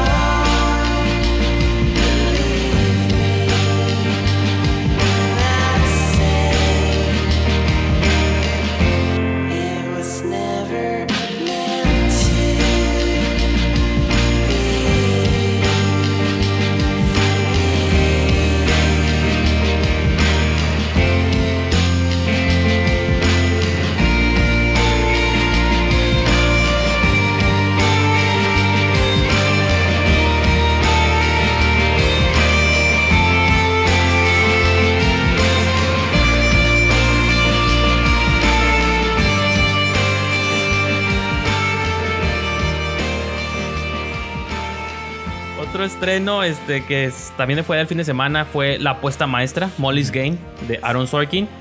Que él tiene una gran reputación como guionista, pero es la primera vez que se debutaba como director, ¿no? Entonces creo que a mí la película sí me encantó. Si estuviéramos todavía en el Es que está difícil, ya mi cerebro siempre quiere poner estrellas, aunque yo sé que no debemos, pero Como ahorita, ¿no? digamos que si tengo cuatro gallinas, le doy tres. Así, ya, ejemplos feos, pero bueno, no, sí. Fíjate que Ya todo sin sentido. Ya ya sé. No, fíjate que me gustó mucho la película, Ajá. pero le atribuiría todo a Aaron Sorkin que escribió la película, pero no al que la dirigió. Mm. Creo que visualmente sí comete muchos como cosas de estudiante de cine, por así Pues decirlo. es que la primera O que que lleva años, o sea, a pesar de que es un hombre pues ya grande, maduro, aunque lleva años viendo a maestros trabajando sus trabajos como Fincher, este, eh, Danny Boyle, pues de que son personas que han dirigido sus guiones muy bien. Televisión. Incluso Newsroom, que fue una serie, Ajá. yo que casi ni veo series, este, esa sí la vi porque son nomás tres temporadas cortitas. Ujú. Eh, creo que sobresale como su manera de escribir, que es siempre algo que se le ha halagado. Estuvo trabajó mucho en televisión. West Wing también me parece que tuvo Ujú. muchos años trabajando ahí. Pero creo que visualmente comete ahí como unos errores muy extraños, hasta como que de pronto quiere ser medio Tarantino, medio Guy Ritchie. Y a mí esas cosas en el, en el 2018 ya mega causan risas. O sea, es un cine de los Sí. 90 Pero ahí sí como, digo, y lo he dicho muchas veces, mis respetos Jessica Chastain, ¿no? De que es como su lobo de Wall Street. Ella es una. Bueno, la historia está basada en, la- en los hechos reales de Molly Bloom, que fue una Está basada en famosa. una novela, ¿no? Que escribe ella. La princesa del póker le llamaron. Es una mujer que se vio envuelta en controversia de que por muchos años. Pues. una biografía, perdón, dije. Ajá, por muchos años ella financiaba apuestas de póker ligero- no cla- clandestinas ni ilegales, pero sí pasaban cosas como extrañas, ¿no? Entonces era famosa porque había muchos actores, Tobey Maguire, Leonardo DiCaprio, en la vida real, ¿no? Ya en el libro Ujú. les cambió eh, nombres y en la movie son otros, pero Que eran esas personas. Que algo de eso se dice en Oceans, ¿te acuerdas? Sí. En Oceans Eleven. celebridades, Ajá, políticos. los, eh. Entonces se veían envueltos hasta. Entonces, como que cada vez iba creciendo el imperio de ella, de apuestillas chafas allá atrás de un bar, hasta de pronto en hoteles, eh, en suites eh, de penthouse de hoteles chingones en Las Vegas y en Nueva York. Y obviamente el nivel de jugadores cada vez iba cambiando y de pronto empieza también a meterse a que jueguen apostadores de la mafia rusa, Ah. cosas así, italiana. Entonces ya ella empieza a meterse a jugar, así que jugar con fuego, ¿no? Entonces yo no he leído mucho sobre la historia real, entonces no podría saber qué tantas cosas fueron verídicas o no, pero sí la movie te aborda, pues es la odisea de Molly Bloom desde sus... Aborda en flashback sus comienzos, como de niña, de que su papá era muy duro con ella, que era que es Kevin, Kevin Bacon, este, ay, no, me estoy comiendo mis Kevins, Kevin Costner. Kevin Kevin Ah, Costner. sí, sí. Kevin Sí, sí, Bacon, Kevin Spacey ya no puede Kevin ser. Spacey, no, no, era Kevin Costner, como su papá duro, ¿no? Tipo como Man of Steel, que era el papá también de De Superman. Superman, acá es Superwoman, ¿no? Un papá duro que la quería que fuera una esquiadora profesional ol- olímpica y nunca no lo logró porque tuvo una fractura en la espalda. Entonces tuvo que dedicarse a otras cosas. Entonces al final creo que por ahí va el rollo de que ella en el monólogo interno que tiene es que su papá la estaba perfilando a que fuera esquiadora olímpica. No lo logró porque tuvo una fractura de espalda.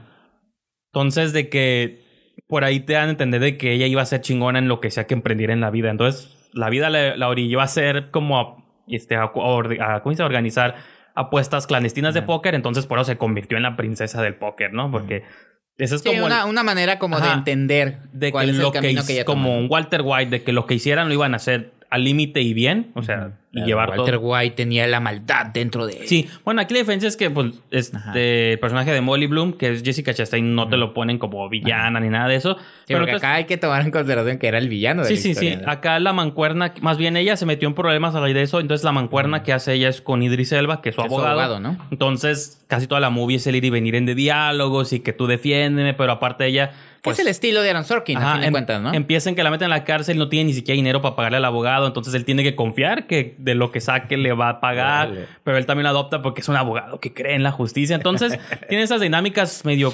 clichés. ¿Clichés? Sí, sí, sí. Pero sí, igual lo de esta cuestión del papá que es abusivo, pues el clásico cliché así de que no es bueno por donde le veas, ¿no? Es un actor, es una persona mala y no tiene matiz. Entonces, pero repito, al final yo creo que la movie, si estás con la movie y la compras es porque yo creo que la película definitiva de Jessica Chastain, a pesar de que tiene un montón de movies donde sale muy buena, este, el año pasado que tuvo esta de Miss Sloan, que no la vi, pero también Sí. fue una movie que sonó bastante. Que luego la gente se puede confundir, ¿no? Sí, y Hay otra- que pensaban Sí, que era esa. Y otra vez, pues también, y en las dos ocasiones, pues la, creo que la academia, pues la. La han ninguneado. Digo, ignoró. la nominó en su ya momento. está- sí, ya estaba nominada por The Help y cosas así. No. Ajá. No, la de Catherine Bigelow. La. Ah, sí, Zero Dark Thirty. Ajá, esa. Ajá. No, desde que, de que tiene movies buenas donde ella es Sí. la protagonista y es la que carga las Ah, claro. películas. Digo que a mí esas, eh, Es bueno. un talentazo esa mujer, dígalo. No, sí, creo que. Y ella es ahorita de las que están empujando mucho este Sí. movimiento del Time's Up y que la equidad de paga, ¿no? Que ella creo que. Pero como de manera más sutil, ¿no? No, sí, pero. He escuchado en sus No, no, sí, sí, discursos sí. que están muy, muy bien sustentados. Por ahí yo. se dice, salió una nota hace ya un par de semanas de que Octavia Spencer, eh, no me acuerdo pues, si fue para Shape of Water o fue para otra película donde fue gracias a consejos de Jessica Chastain que ella pudo atreverse a demandar paga justa con, con sus coestelares de no me acuerdo qué moviera. Entonces, pues eso... Pues Sí. son estas nuevas actrices que están así marcando la pauta, ¿no? Pero en general la movie, pues creo que es por eso. Entonces, si les gusta ella y quieren ver como... También si son fans como del póker o estas intrigas ahí medio... Es que es lo único que a mí no me gusta, pues de que no es una intriga eh, novedosa. Es ligeramente hasta confusa porque es esta como de Big Short, de que muchos términos de póker y de jugadas Ah, sí, que sé, luego uno no entiende y. Eh. Como que hasta sientes que el guionista quiere hacerse pasar por inteligente, de que soy más inteligente que tú, Mm. que pues yo que soy un espectador ahí promedio con mis palomitas, ay, no entiendo. entonces, pero bueno, entonces, pero si tienen chance de verla y quieren ver así como esos tipos de thrillers, son como esos thrillers que yo a veces domino thrillers para mamás, ¿no? De que también Ah, llevar- tampoco. No, no, de pronto sí, esos thrillers de que Es pueden que llevar thriller a para sus mamá, digo, mamás. sin, con todo respeto no, que sí. merecen las mamás. Sí, sí. Suena como a película de, de ¿cómo? Hallmark. Hallmark o Lifetime. No, pero bueno, no sé. Está bien. Sí como pasa, pasa. telenovela, telenovela seria, ¿no? Pasa la prueba, pasa la prueba. Y no sé, ¿qué, qué más quieras mencionar tú? Bueno, yo esa sí la menciono rápido porque se estrenó ya hace dos semanas. Eh, las están restre- ahorita las películas nominadas al Oscar Ah, sí. Son nueve, ¿no? Eh, las están reestrenando en Estados Unidos. O sea, están estrenando en México y las están reestrenando en Estados Unidos. Y eh, pues me- ya me, me aventé la de Darkest Hour o Las Horas Más Oscuras, la película de Joe Wright que protagoniza Gary Oldman y que está nominada precisamente como mejor película, mejor actor. Que me. Yo tenía ganas de verla, pero no me estaba dando el tiempo por alguna extraña razón. Pues como que estaba esperando que No, la nominaran al Oscar a mejor película. Creo que estamos en las mismas porque yo ayer le comentaba a Alberto de que ay, es esas movies que sí quiero ver, pero al mismo tiempo me da un...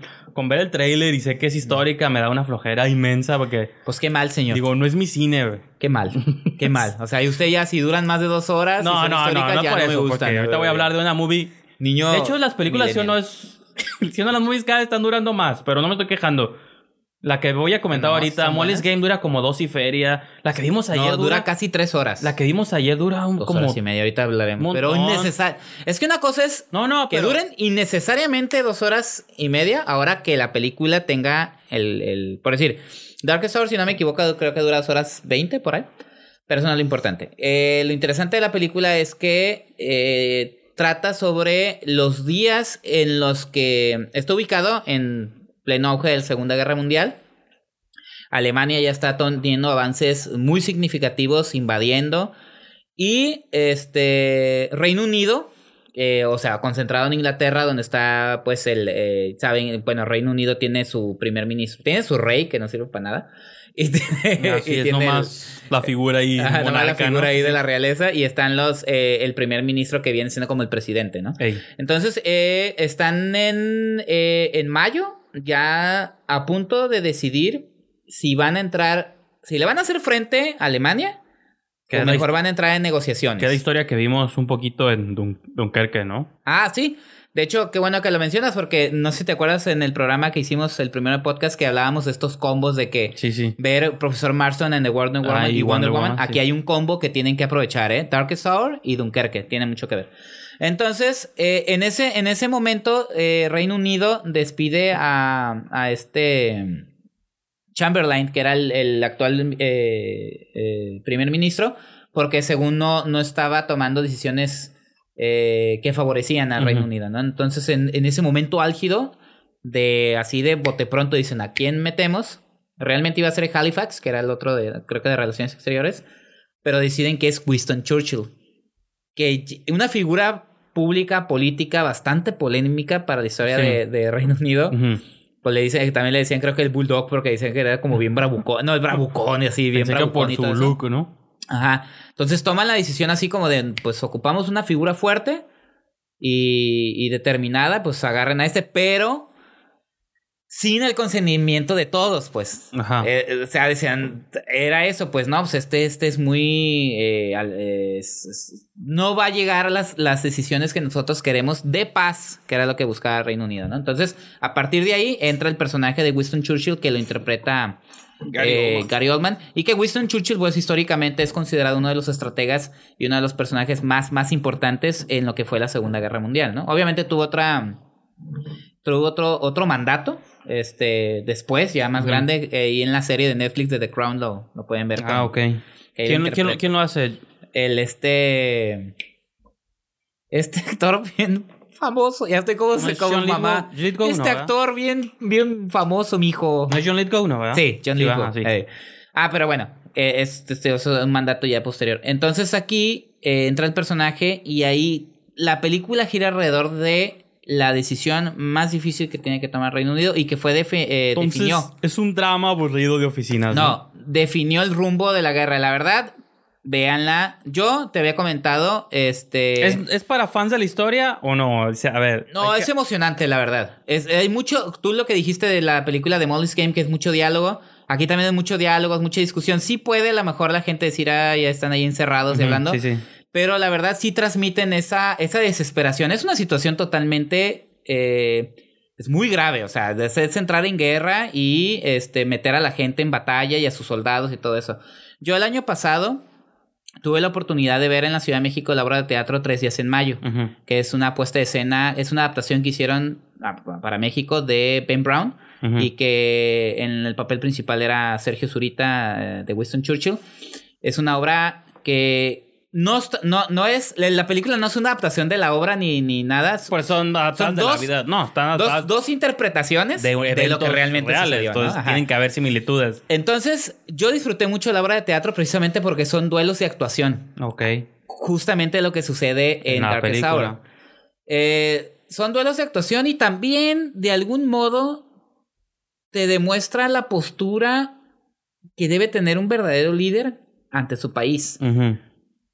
Vivimos momentos difíciles, ¿no? De cómo te enfrentas hacia figuras poderosas, hablando de manera política.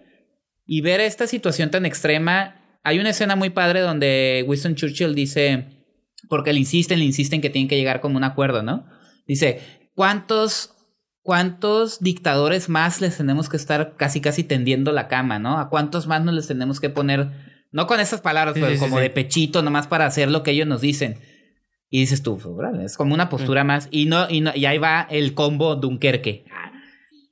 Llega un momento donde los soldados ingleses están atrapados en la isla de Dunkerque, no pueden salir porque lo están, o sea, lo están ya, este, eh, los alemanes ahí teniendo rodeados. Entonces, nadie le quiere echar la mano eh, y la decisión que toma Churchill es agárrate todos los barcos civiles Ajá. y lánzate a la isla por ellos. es lo ¿no? que se ve en la película. Es ¿no? lo que ven, lo que nosotros vemos en Dunkerque es la batalla, lo que vemos en Darkest Hour es la decisión Entonces, anterior lo- a la, opera- la misión yo, Dynamo. yo ¿no? invito a que algún editor ahí agarre las dos películas y mezcle escenas de una. De hecho, otra. al- al- casi al final hay una escena muy padre donde ya van los barcos civiles que pues, es como Dunkerque. Pues. sí, sí. Digo, de un estilo visual. Mark Rylance ahí también. Ajá, entonces. eso me gustó mucho. Pero, Pero- este tipo de. Ajá. Nada más voy a decir algo. sí, continúa, tiene continúa. un ligero defecto la película. En la recta final toma una decisión. Digo, lo entiendo porque George Wright es un director que sí es, es un director inglés que siempre ha tenido como sus obras siempre es Atonement. No, ha ¿no? dirigido episodios de Black Mirror. No, no, no, pero sí es muy inglés. Hannah, que me gusta mucho. Ah, ok. Sí es muy inglés. Patri- entonces a lo que voy es patriotismo, patriotismo. exactamente. Cae, ahí es una secuencia en el metro donde sí cae en el patriotismo. Pero es lo que te iba a preguntar. Glorifica. muy necesario es que, para la película. eh, estaba viendo, ya es, eh, lo he llegado a mencionar aquí también, de que Hollywood Reporter saca mesas de discusión Ujú. con diferentes personas. Hace una semana sacó la de directores, no sé si hoy o antier, yo la vi hoy en la mañana, sacó la de actores. Y ahí está Gary este, Oldman. Gary Oldman Claro. y tanto el entrevistador como Gary Oldman son ingleses. Y el entrevistador le pregunta que dice, para el resto del mundo, pues Churchill es como esta gran figura, dice, pero para nosotros los ingleses es una figura controversial. Dice, de que así como hay detractores, pues hay gente que está en pro. Sí, hay gente que no lo toleraba. Entonces le dice, le pregunta a él que si él tuvo algún cambio de opinión en el, en el proceso de, de interpretarlo. Y pues Gary Oldman sí dice que lo único que obtuvo fue como admiración, ¿no? Y de que, porque era casi, sí lo consideraba como hombre de renacimiento, de que no solo era como este líder político, hasta incluso tenía faceta artística, sí, escribió de hecho libros. tiene premio, ganó un premio Nobel de literatura. Tiene premio Nobel, escribió libros, este, que según pintaba también. Entonces, También tiene una faceta científica. más bien eso es lo que te iba a preguntar, si la película, bueno, él no lo, no lo menciona tanto, pero eh, basado en lo que escuché en esta conversación, también de pronto esas películas pueden caer en glorificar Sí. o no a figuras Sí. que también tienen defectos, ¿no? Entonces, no sé Sí, mira, en ese aspecto cómo sí lo glorifican. Sí, es- sí lo glorifican. Sí hay escenas que lo tratan como de poner de no, pues también el tipo tenía errores, pero no son muchos. Sí, pues. sí, O sí. sea, no va más allá. Hay una escena donde dicen, es que ese tipo de 10 decisiones, dos son buenas.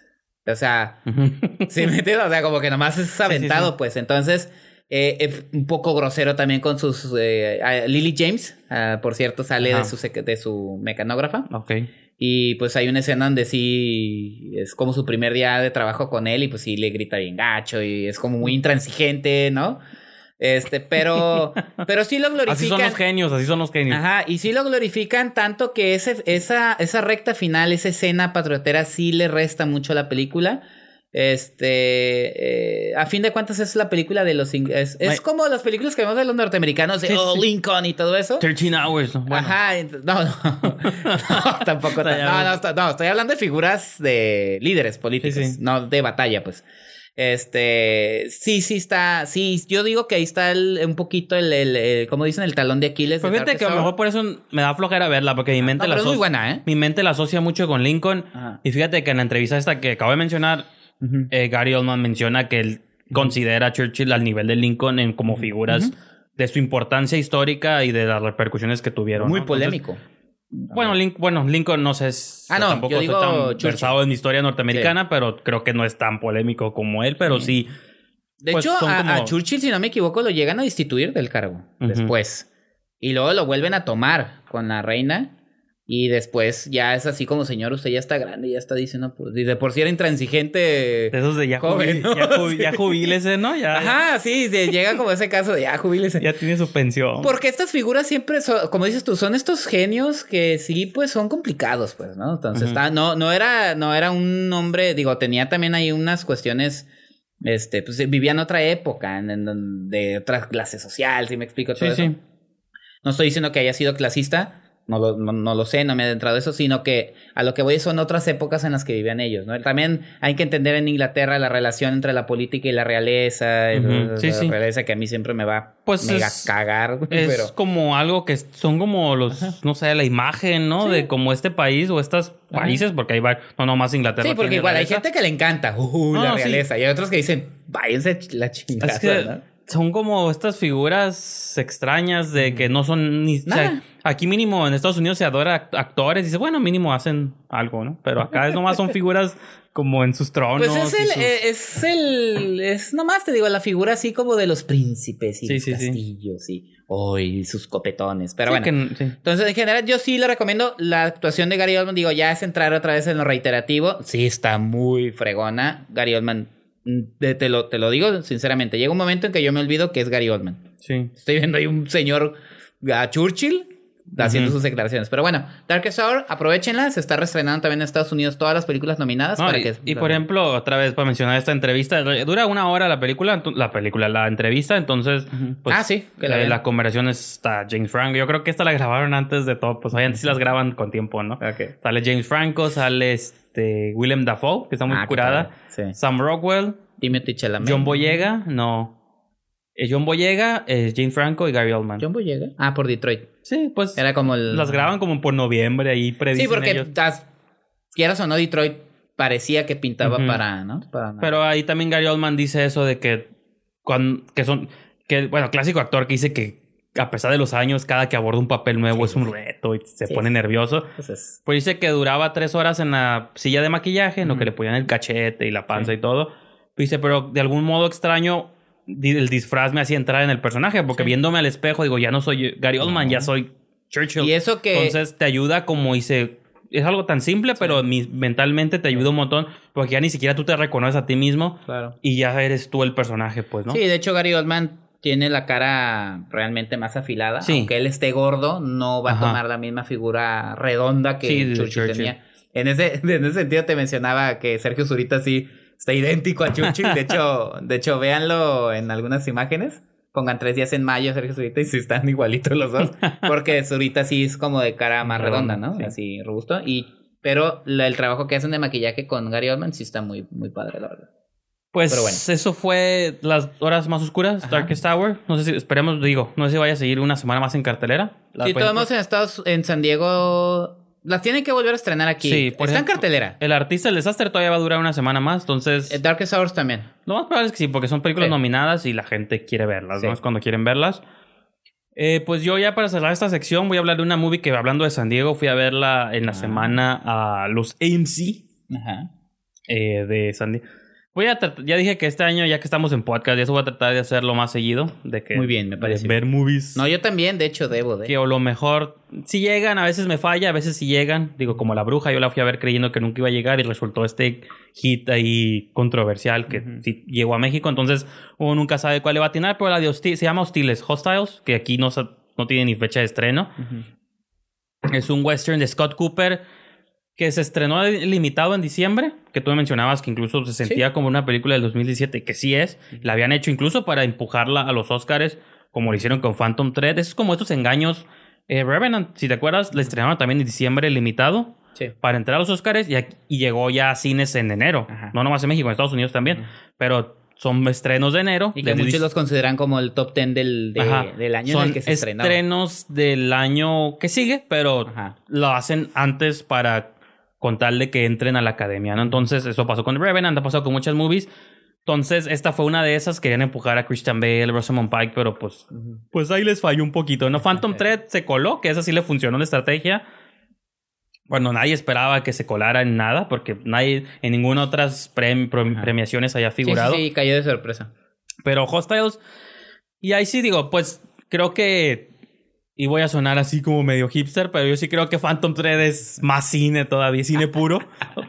que, o sea, es, es Paul Thomas Anderson, ¿no? Creo que Sí. es un mejor cine, es un cine, es un cineasta que el hace... cine fue inventado Sí, sí. para que Paul, Paul Thomas Thomas- Anderson y Darren No, Aronofsky hicieran sus películas. Para mí son directores, o sea, yo siempre digo, hay películas que me gustan, hay movies, historias que me gustan, pero hay cineastas que hacen cine, güey. Entonces, Sí. para mí, Paul Thomas Anderson, Darren Aronofsky, son estos directores que sí hacen movies de verdad.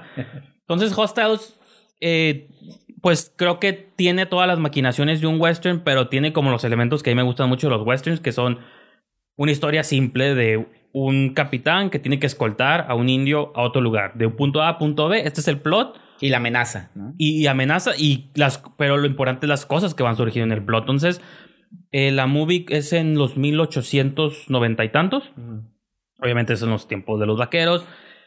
Eh, en es- la película empieza cuando bueno es una masacre muy intensa donde masacran a la familia de Rosamund Pike al esposo, a las tres hijas, a un bebé. Las escenas de violencia, los balazos se me hacen muy fuertes. Son asesinados por un grupo de comanches, ¿no? Que luego te lo explican. Yo te platicaba que es como un tipo de violencia tipo Bone Tomahawk, aunque no entra en lo sobrenatural, pero la verdad a mí sí me... Pues se me hizo muy fuerte, ¿no? Sobre, digo, no es spoiler porque pasan los primeros cuatro minutos de la movie, pero sí Sí. Le disparan a la mujer y como que lo que, lo que utiliza, no intencionalmente, obviamente está cargando al bebé y el bebé le bloquea la bala, pero pues eso implica que el bebé se muere, ¿no? Entonces... Sí.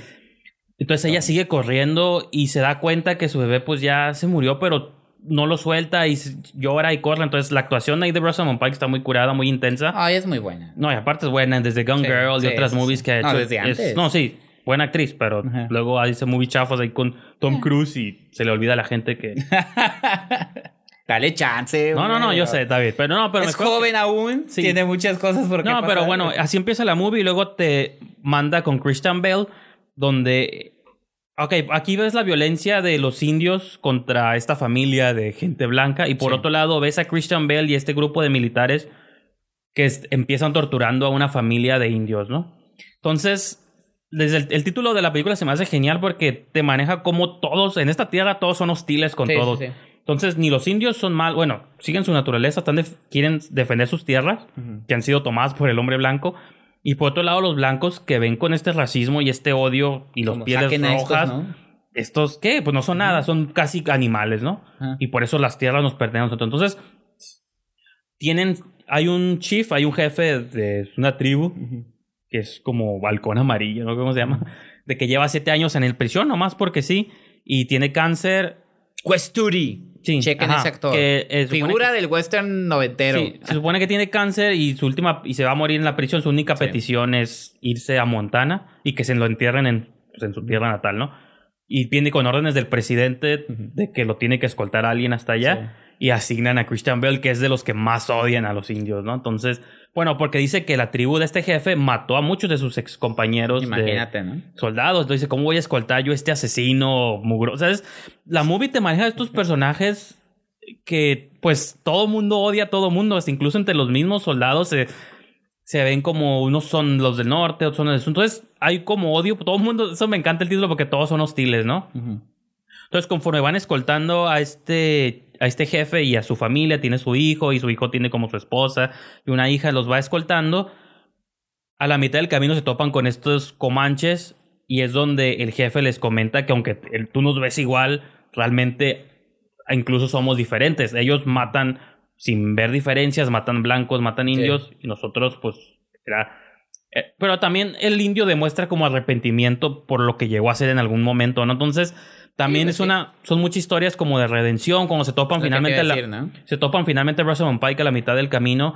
Ella ve a los indios y también se asusta, pero ellos le explican, no, ellos no son los que te hicieron eso, son otra tribu. Y ella también ya trae Para como un odio de que, pues, alguien mató a mi familia. Entonces también ahí es como la parte de venganza que tiene la movie. Entonces toma como todos esos conceptos del western que son muy del western, pero se genera este western contemplativo sobre por qué odiamos a la gente que odiamos, nomás basada en looks, en quién llegó primero a una tierra, quién llegó después. Y aparte, pues digo, Christian Bale es un gran actor. Y está, y salen los actores secundarios también. Jesse Plemons, Timothy Chalamet, que es como el descubrimiento Sí. para mí de este año y del año pasado.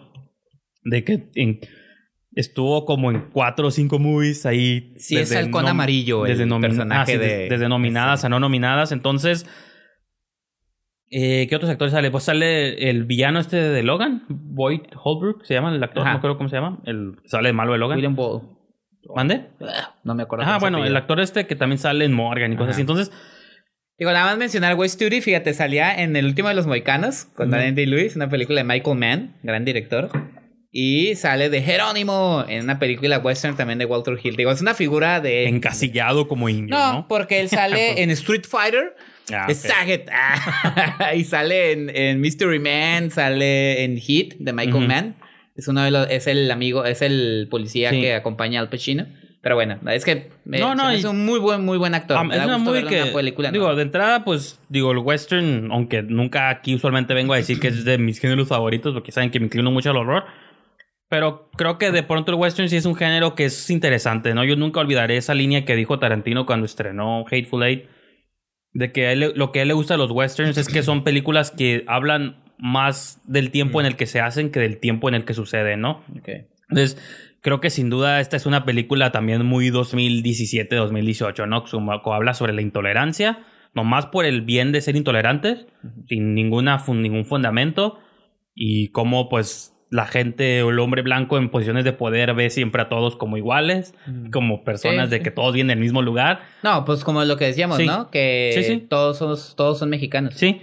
Ajá, por eso, eso es lo que, ajá, Ajá. eso es la referencia que quería hacer, de que pues todos es gente de color y nosotros nomás porque estamos en cierta posición privilegiada y tenemos Sí. mejores armas somos mejores. Entonces, Incluso se justifica lo que Sí, hacemos, sí. ¿no? y, y también digo, el personaje de Rosamund Pike también viene a representar como esta mujer de ese tiempo de que no tenía voz ni voto y cómo poco a poco y cómo ella empieza a encontrar similitud en- también en las mujeres de la tribu, ¿no? Porque pues al final también son mujeres y sufren pues como es acoso, hay como por ahí también una... Es que también te introducen una pandilla como de blancos, como ladrones que están escapando blancos y... De hecho, creo que es el, el actor de, de Walking Dead, ¿se acuerdan de las primeras temporadas? Dale, el papá de... No, el, el que... El papá de Maggie en la segunda temporada. En, cuando estaban en la, toda la temporada esta de la cabaña. Digo, Sí. es la que es la temporada que cito porque es donde me quedé. Sí, cuando estuvieron en la prisión, el que era el viejito, el papá de todos. Ah, sí, sí. Él también tiene ahí. tiene- o sea, es eso que todos los actores secundarios y terciarios son muy buenos en la movie. Entonces, pues, hostiles, hostiles, realmente no sé cuándo se va a estrenar aquí en México, pero realmente, seguramente pronto va a estar en algún medio de distribución en línea o DVD o Blu-ray para los que compran todavía ese tipo de cosas. Mira, sale Adam Batch, este skin plot de Suicide Squad. Entonces, pues, ajá. Ah, sí, cierto. Con razón dije, ¿dónde lo he visto antes? Sí, Ajá. sí. Skin plot. Pues sí, muy buena movie.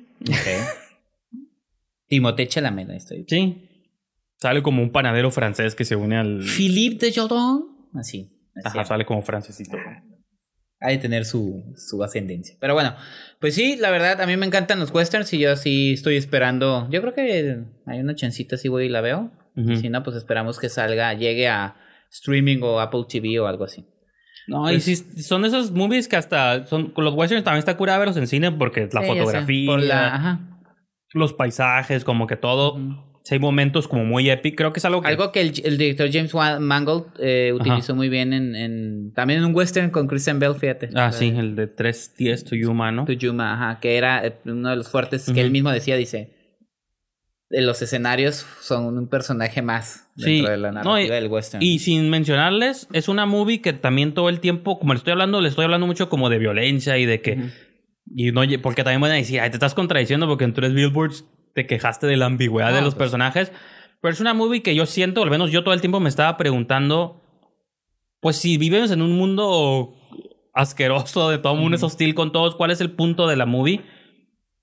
Y me gusta que en el último, esto es- pasa muy rara vez, en el último cuadro, casi en el último frame, en la última secuencia, la movie te dice, te, te responde como esa pregunta, te dice, a pesar de que vivimos en un mundo malo, que aunque pasaron ya 100 años de eso, más, bueno, más bien como Ujú. 200 años de eso, realmente nada cambió.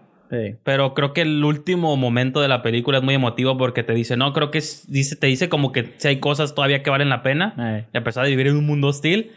Y se me hizo muy suave que en el último cuadro la película te recuerda porque es importante Claro. que estas dos horas y feria que pasaste, porque también la película dura como dos horas y feria, que pasaste ahí No sufriendo, hincapié en eso, sí. te dice, no, pero pues es, Nada más te juego. es un western, los westerns tienen que durar, los, ¿cuánto duraban los westerns de. Sergio Leone? Duraba, que la de Sí. Bueno, Mal y Feo que dura como 2.40 El también. bueno, el malo, entonces, el bueno, el malo y el feo sí son casi tres horas. entonces, Pues, ¿qué dice si.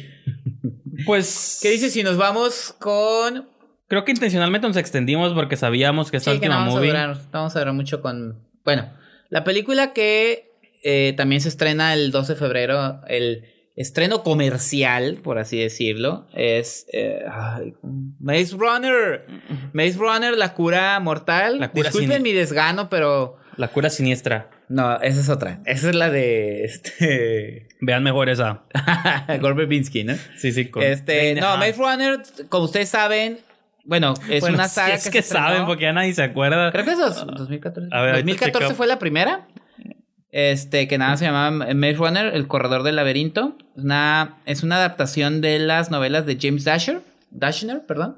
Eh, estas novelas de. ¿Cómo, ¿Cómo se le llama? ¿Young Adult? ¿Para Young Sí, Adult? YA, Young Adult, que Ajá. Twilight, este, Eh, Harry Potter, Juego Hunger Games. Divergente, ¿no? Sí, sí. Entonces, esta película la adapta y la dirige Wes Ball. En 2014 e inicia la saga. Esta es la tercera y la última de una trilogía, porque también esas novelas y esas películas se tienen que hacer como trilogías.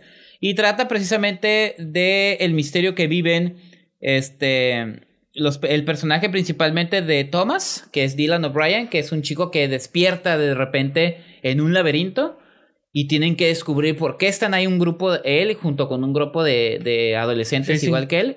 Y después llega una chica llamada Teresa, que tiene un misterio aún más. Y aparte es la única mujer, entonces. Ay, aparte es la única mujer. De, de tanto hombre, Entonces, ¿no? a partir de ahí, la primera película, pues es descubrir que hay más allá del laberinto. Lo descubren finalmente que es la empresa Wick, Wicked o Wick, Wick, perdón. Sí, ajá. Este, que aquí le ponen cruel. en español, pues que es- son sus inici- Que iniciales. es, Wicked es como también un juego de palabras de Wicked, como cruel, como malo, cruel. Ajá. Entonces, Entonces, eh, en la segunda ya salen del laberinto, descubrimos que la sociedad está... A ellos los tenían ahí porque son Sí, como una sí. especie de... de experimento, experimento, ajá, de conejillos de indias, por así Spoiler, decirlo. spoiler. Para encontrar una cura porque hay zombies en el exterior o algo así, no sé. Y es Lo que alcanzamos a entender, ¿no? Ajá. Sí, lo que alcanzamos a entender. Y ya para la tercera, pues eh, eh, resulta que esta cura mortal, ah, pues no vamos así decir, pues como que no tiene mucho destino, entonces los chicos tratan de unirse para finalmente huir hacia un futuro mejor, mientras destruyen a la, malta- a la Pero, malvada sí. corporación cruel. Válgame Pues, la redundancia. pues esa es la premisa, pero Sí, no, nada más es así. Ya alrededor pasan un montón de cosas, hay un montón de personajes. mira, A mí no me gustó. a mí tampoco. Bye, gracias por sintonizar Esquina del Cine. Mira, ¿por dónde empezamos? Yo quiero Tú hablar de- dijiste algo muy importante ayer. Yo quiero hablar, bueno, no sé si es eso, Que llegaba pero destiempo. igual tú lo repites, pero no, yo voy a hablar de la primera. Creo que la, la primera tenía un encanto Sí. de que de entrada, en el- en el- cuando salió, se le comparó mucho hasta por el título, como Sí. Running Man, como ese tipo de premisas de que no necesariamente un reality show como Hunger Games, pero era esta idea de que escenario cerrado, un grupo de personajes Adolescentes. y es una pelea por supervivencia, ¿no? Y un misterio. Un misterio. Estamos, ¿Por qué estamos en el, en el maze, en el laberinto? ¿Por dónde está la salida? Unos, entonces, este es, es este tipo de movies contenidas de una sola locación, como Battle Royale, pues de que decías, está suave, como estos, sigues luego la niña, porque ahí nomás hay una mujer, quién es ella y todo Mm. y este luego hay unos monstruos ahí Sí. cucarachescos. Ajá, que ¿no? son los que están afuera del Ajá. laberinto y que si te quieres escapar te comen, ¿no? Entonces, creo que funcionaba, al menos a mí la primera dije, ah, está bien, está decente. No, de hecho, cuando salió la primera un- tuvo éxito y Sí. dijeron, probablemente si sea la que le vaya a hacer frente a los, a los Juegos Hunger Hambre. Games. Que yo, como muy fan de esa saga, cuando empezó, a mí las últimas dos, la, la- como la película con la que cierra, a mí sí me decepcionó por completo. Sí, Cuando, Se desinfló totalmente. o sea, pueden variar de calidad las primeras tres, pero yo siento que iba bien la historia. Creo Sí. que en la última, bueno, fueron cuatro, ¿no? Cuatro, porque Sí, sí, la- la era en ese entonces que la- el último libro hay que dividirlo para como lo sacarle hizo más Harry. Potter, lo hizo sí. Twilight, todo sí, cierto. Aquí ya, imagínate que hubieran hecho esto con Maze Runner, ¿no? Ya no había necesidad. No, entonces. Pero una vez que te sacan de este misterio del laberinto, y Valió. pasó también con Hunger Games, de que una vez que te sales de los. O sea, en las últimas ya no había juegos del hambre, no tenía sentido. Te los trataban de meter, no sé cómo, o sea. Pero te voy a decir que el libro es, igual de malo, el de Hunger Games. No, no, te creo. Pues, es igual de malo que las dos películas que hicieron. Y es otra cosa que me gustaría mejor que tú comentaras, porque tú lo mencionaste ayer, sobre esta novelita barata, chafa, pues de que no nomás eso, el concepto de. Sí, sí, sí. Sí, sí lo dije, sí lo O sea, y que trascienden los adolescentes porque también embarra por ahí Fifty Shades y, o sea, estas novelillas que están, que se hacen, ¿no? Divergente, que fue un fracasazo. Entonces, en fin, o sea, independiente de esto, creo que la primera, igual que para mí la Hunger Games primera, tenían esa magia, el encanto de la primera y el escenario contenido ya. Pero ya cuando quieren expandir los mundos y metes zombies y Sí, quieres meter ciencia ficción, quieres meter acción, quieres meter violencia, quieres meter romances forzados. Ajá. Los adolescentes con tiene más carisma este lápiz que tengo aquí en la mesa que Sí. la mayoría de ellos. O sea, bueno, Calle A pesar de que hay actores como Esposito, el Bueno, yo hablo de los, Fringe yo hablo de los jóvenes. Sí, Gus Fringe, este. Barry Pepper. Eh, ¿Cómo se llama el actor este que sale en Game of Thrones? Está- pues sale de maníaco loco, pero es un buen actor. ¿Es el villano? El Littlefinger, el que sale. Ajá. Ah, ok. El malo este, el actor este. Y bueno, ha hecho, hace hecho otras películas, pero yo Sí, lo, sí, sí. creo que la mayoría lo ubica Sí, sí, sí. recientemente como el. Sí, es como en a Game of Esposito. Thrones. Sí, es Gus Fringe. Pero Ajá. no, tiene full historial. Está con Spike. Jones. Y, no, Spike Lee, perdón. Ha trabajado con bastantes, este, Ajá. tiene tiempo, ¿no? Trabajando. Pero sí, creo que son movies que a veces me pregunto que si, si, fíjate que me remite un poquito a lo que estabas comentando tú al principio del programa con lo de Dana Paola y todo esto, Sí. de que como nosotros no somos el público, me pregunto siquiera Sí. si el público que alguna vez leyó las novelas le interesa o a lo mejor no. Porque, por ejemplo, yo me acuerdo que en su tiempo la fiebre de Harry Potter nunca murió, al contrario. Eh, cada la vez extrañan todavía. Cada Tan no, ya la están haciendo. que las están animales, fantás- animales sí, sí. fantásticos. Que sale otra este año, me parece. Sí, ¿no? ya. Sí, sí. Entonces, Sí, me refiero a esto, pues, de que no sé si hasta el mismo público sí las está abrazando o Pues, no. Porque para Tú nosotros. dijiste algo muy cierto ayer. Pero- ¿Tú sentiste que ya estaba destiempo? Tú dijiste, es que yo te, te mencioné eso Es de que una salió en el 14, la otra en el 15, la siguiente iba a salir en el 16, pero se atrasó porque el protagonista Dylan que era- O'Brien. Ajá. tuvo un accidente en filmación y lo retrasó y aparte pues creo que hizo otras cosas de por medio, entonces salió tres años, dos años después de lo que estaba planeado. Pero sí hay que decirlo, fue una moda pasajera. Y ahorita ya no existe. La eso. adaptación de los young adults de O sea, hasta- jóvenes eh, enfrentando un mundo distópico. Sí. Sí, ¿no? Sí, y, sí. y ya. Divergente, Maze Runner. Pero Maze Runner, lo malo de Maze Runner fue que empezó bien. Sí. Muy bien. No, pues es que... Y se desinfló totalmente y llega en un momento en que probablemente ya nadie lo esperaba o ya nadie se acordaba. No, y, O ya se acabó la y euforia. hasta los Fifty Shades porque hay una... Ah, sí, cierto, Hace poquito... pasó nada con esta película. semana estuvo Dakota Johnson, que a mí me encanta Ajá. ella. Tiene, es un sea, chiste millonario. Me gusta ella como persona. O sea, se me hace como... Ajá. es- es- salió con Jimmy Fallon. Ajá. Y están, ya es que en esos programas talk shows hablan de todo y al final hablan ya, Sí. ay, a ver, háblame de la movie que traes, Sí, ¿no? sí, sí, sí. Como que hasta ella la sentí de que, oye, hablan de la película, oh, pues sí, la tercera parte, ¿no? Todos esperando. Como hasta burlándose de que ya nadie quiere esto, nomás lo hicimos porque el Sí. contrato decía que eran tres movies y la primera tuvo, pues pegó, pero ya desde la dos para acá, pues Ajá. cambiaron los tiempos, Twilight cerró y ya nadie le interesa, ya Sí, sí. Robert Pattinson y Kristen Mira. Stewart afortunadamente están teniendo mejor carrera por fuera. Aquí, aquí pasa algo. A veces dice uno. eh, O, y o ya digo, estamos viejos, o ya estamos Quien la viejos. lea, digo, quien lea este- estas novelas, todo eso, a veces hay una mucho, mucho la discusión de que litera- alta literatura y literatura media y todo eso. Digo, pues es literatura, a fin y al cabo. Es un mercado. Sí. Este. Y, y también aquí quiero aplicar esa de que dicen. ¿Cuál es la, la- ¿Cuál es la mejor literatura? Pues la que a ti te gusta. Sí, sí, sí, pero no. Es como en el vino. ¿Cuál es el mejor vino? O sea, el que a ti te gusta, ¿no?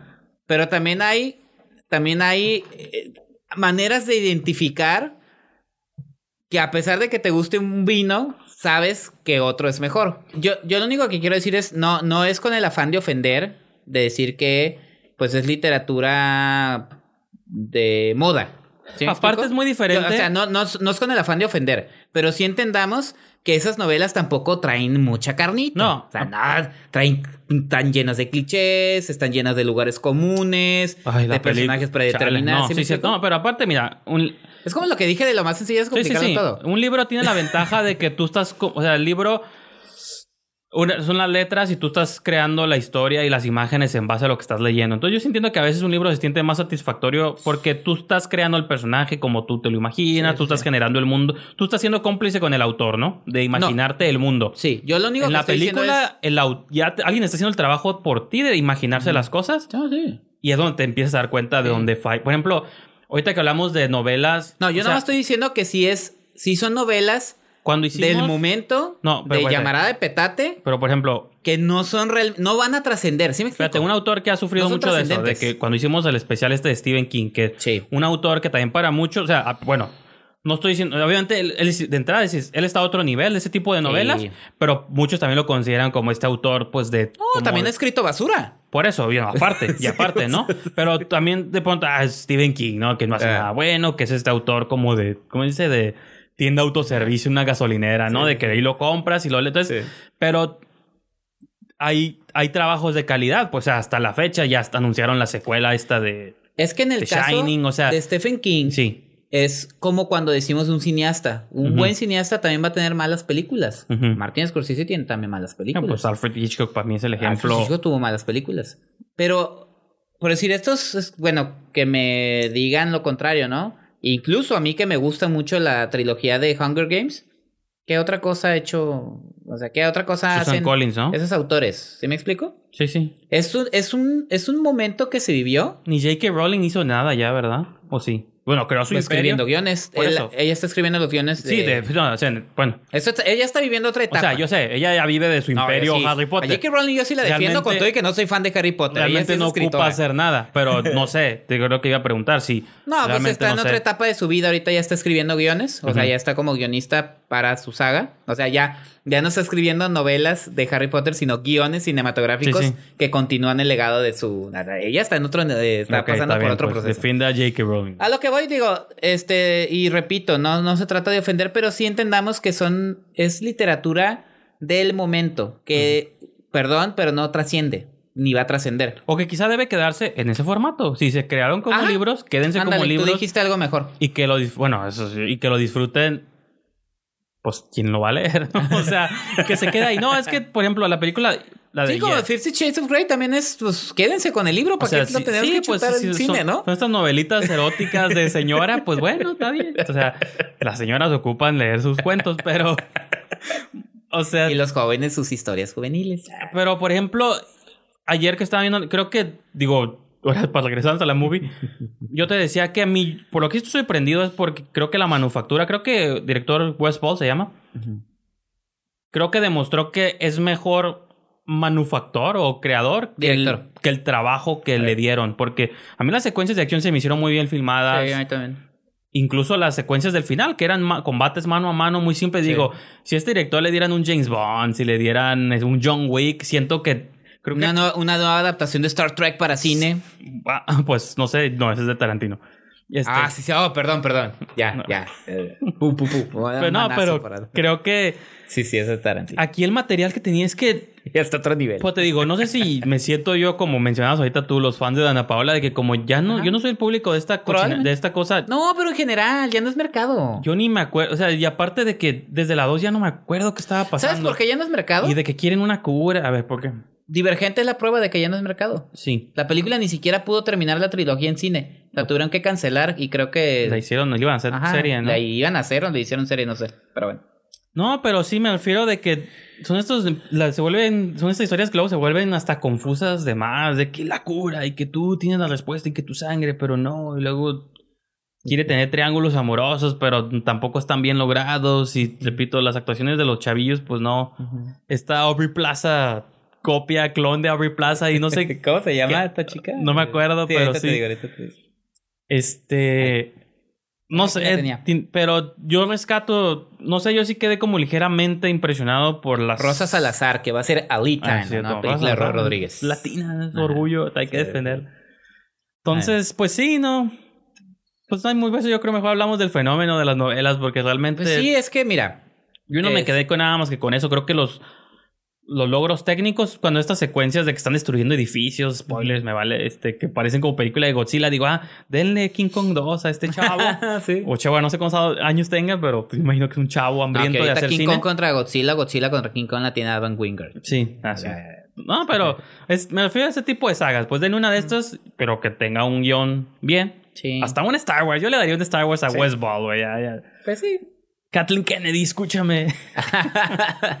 no, pues te digo, esa, esa es la cosa con estas, eh, pues con estas películas. Yo creo, pues veremos qué sucede, ¿no? A ver si, si, yo digo que no va a pasar nada con la película, pero En Estados Unidos salió una semana antes. Y ahí sí no vi reportes ni nada, no he visto números. no. ujú. Porque ahí ya, cuando ayer que fui, Sí. este, antier, me acuerdo cuando fui a ver la de Hostiles, Ahí ya estaba. estaba. ya estaba en cartelera ya. Ujú. Y de hecho, pues en Collider y en varios lugares, en podcast ya la estaban mencionando.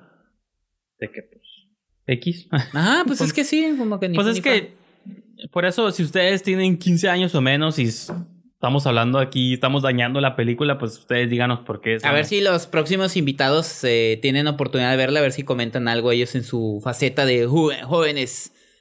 ¿Cómo? ¿Generación Y? Sí. ¿Qué es? ¿No? Z, ¿no? Ya no Algo sé qué generación sigue, pero pues... Pues ya con eso, ¿no? sí, no, sí, ya... Digo, de Maze Runner ya estuvo. No, sí, pues de Maze Runner y de todo, porque ya con eso concluiríamos el show de hoy. Ah.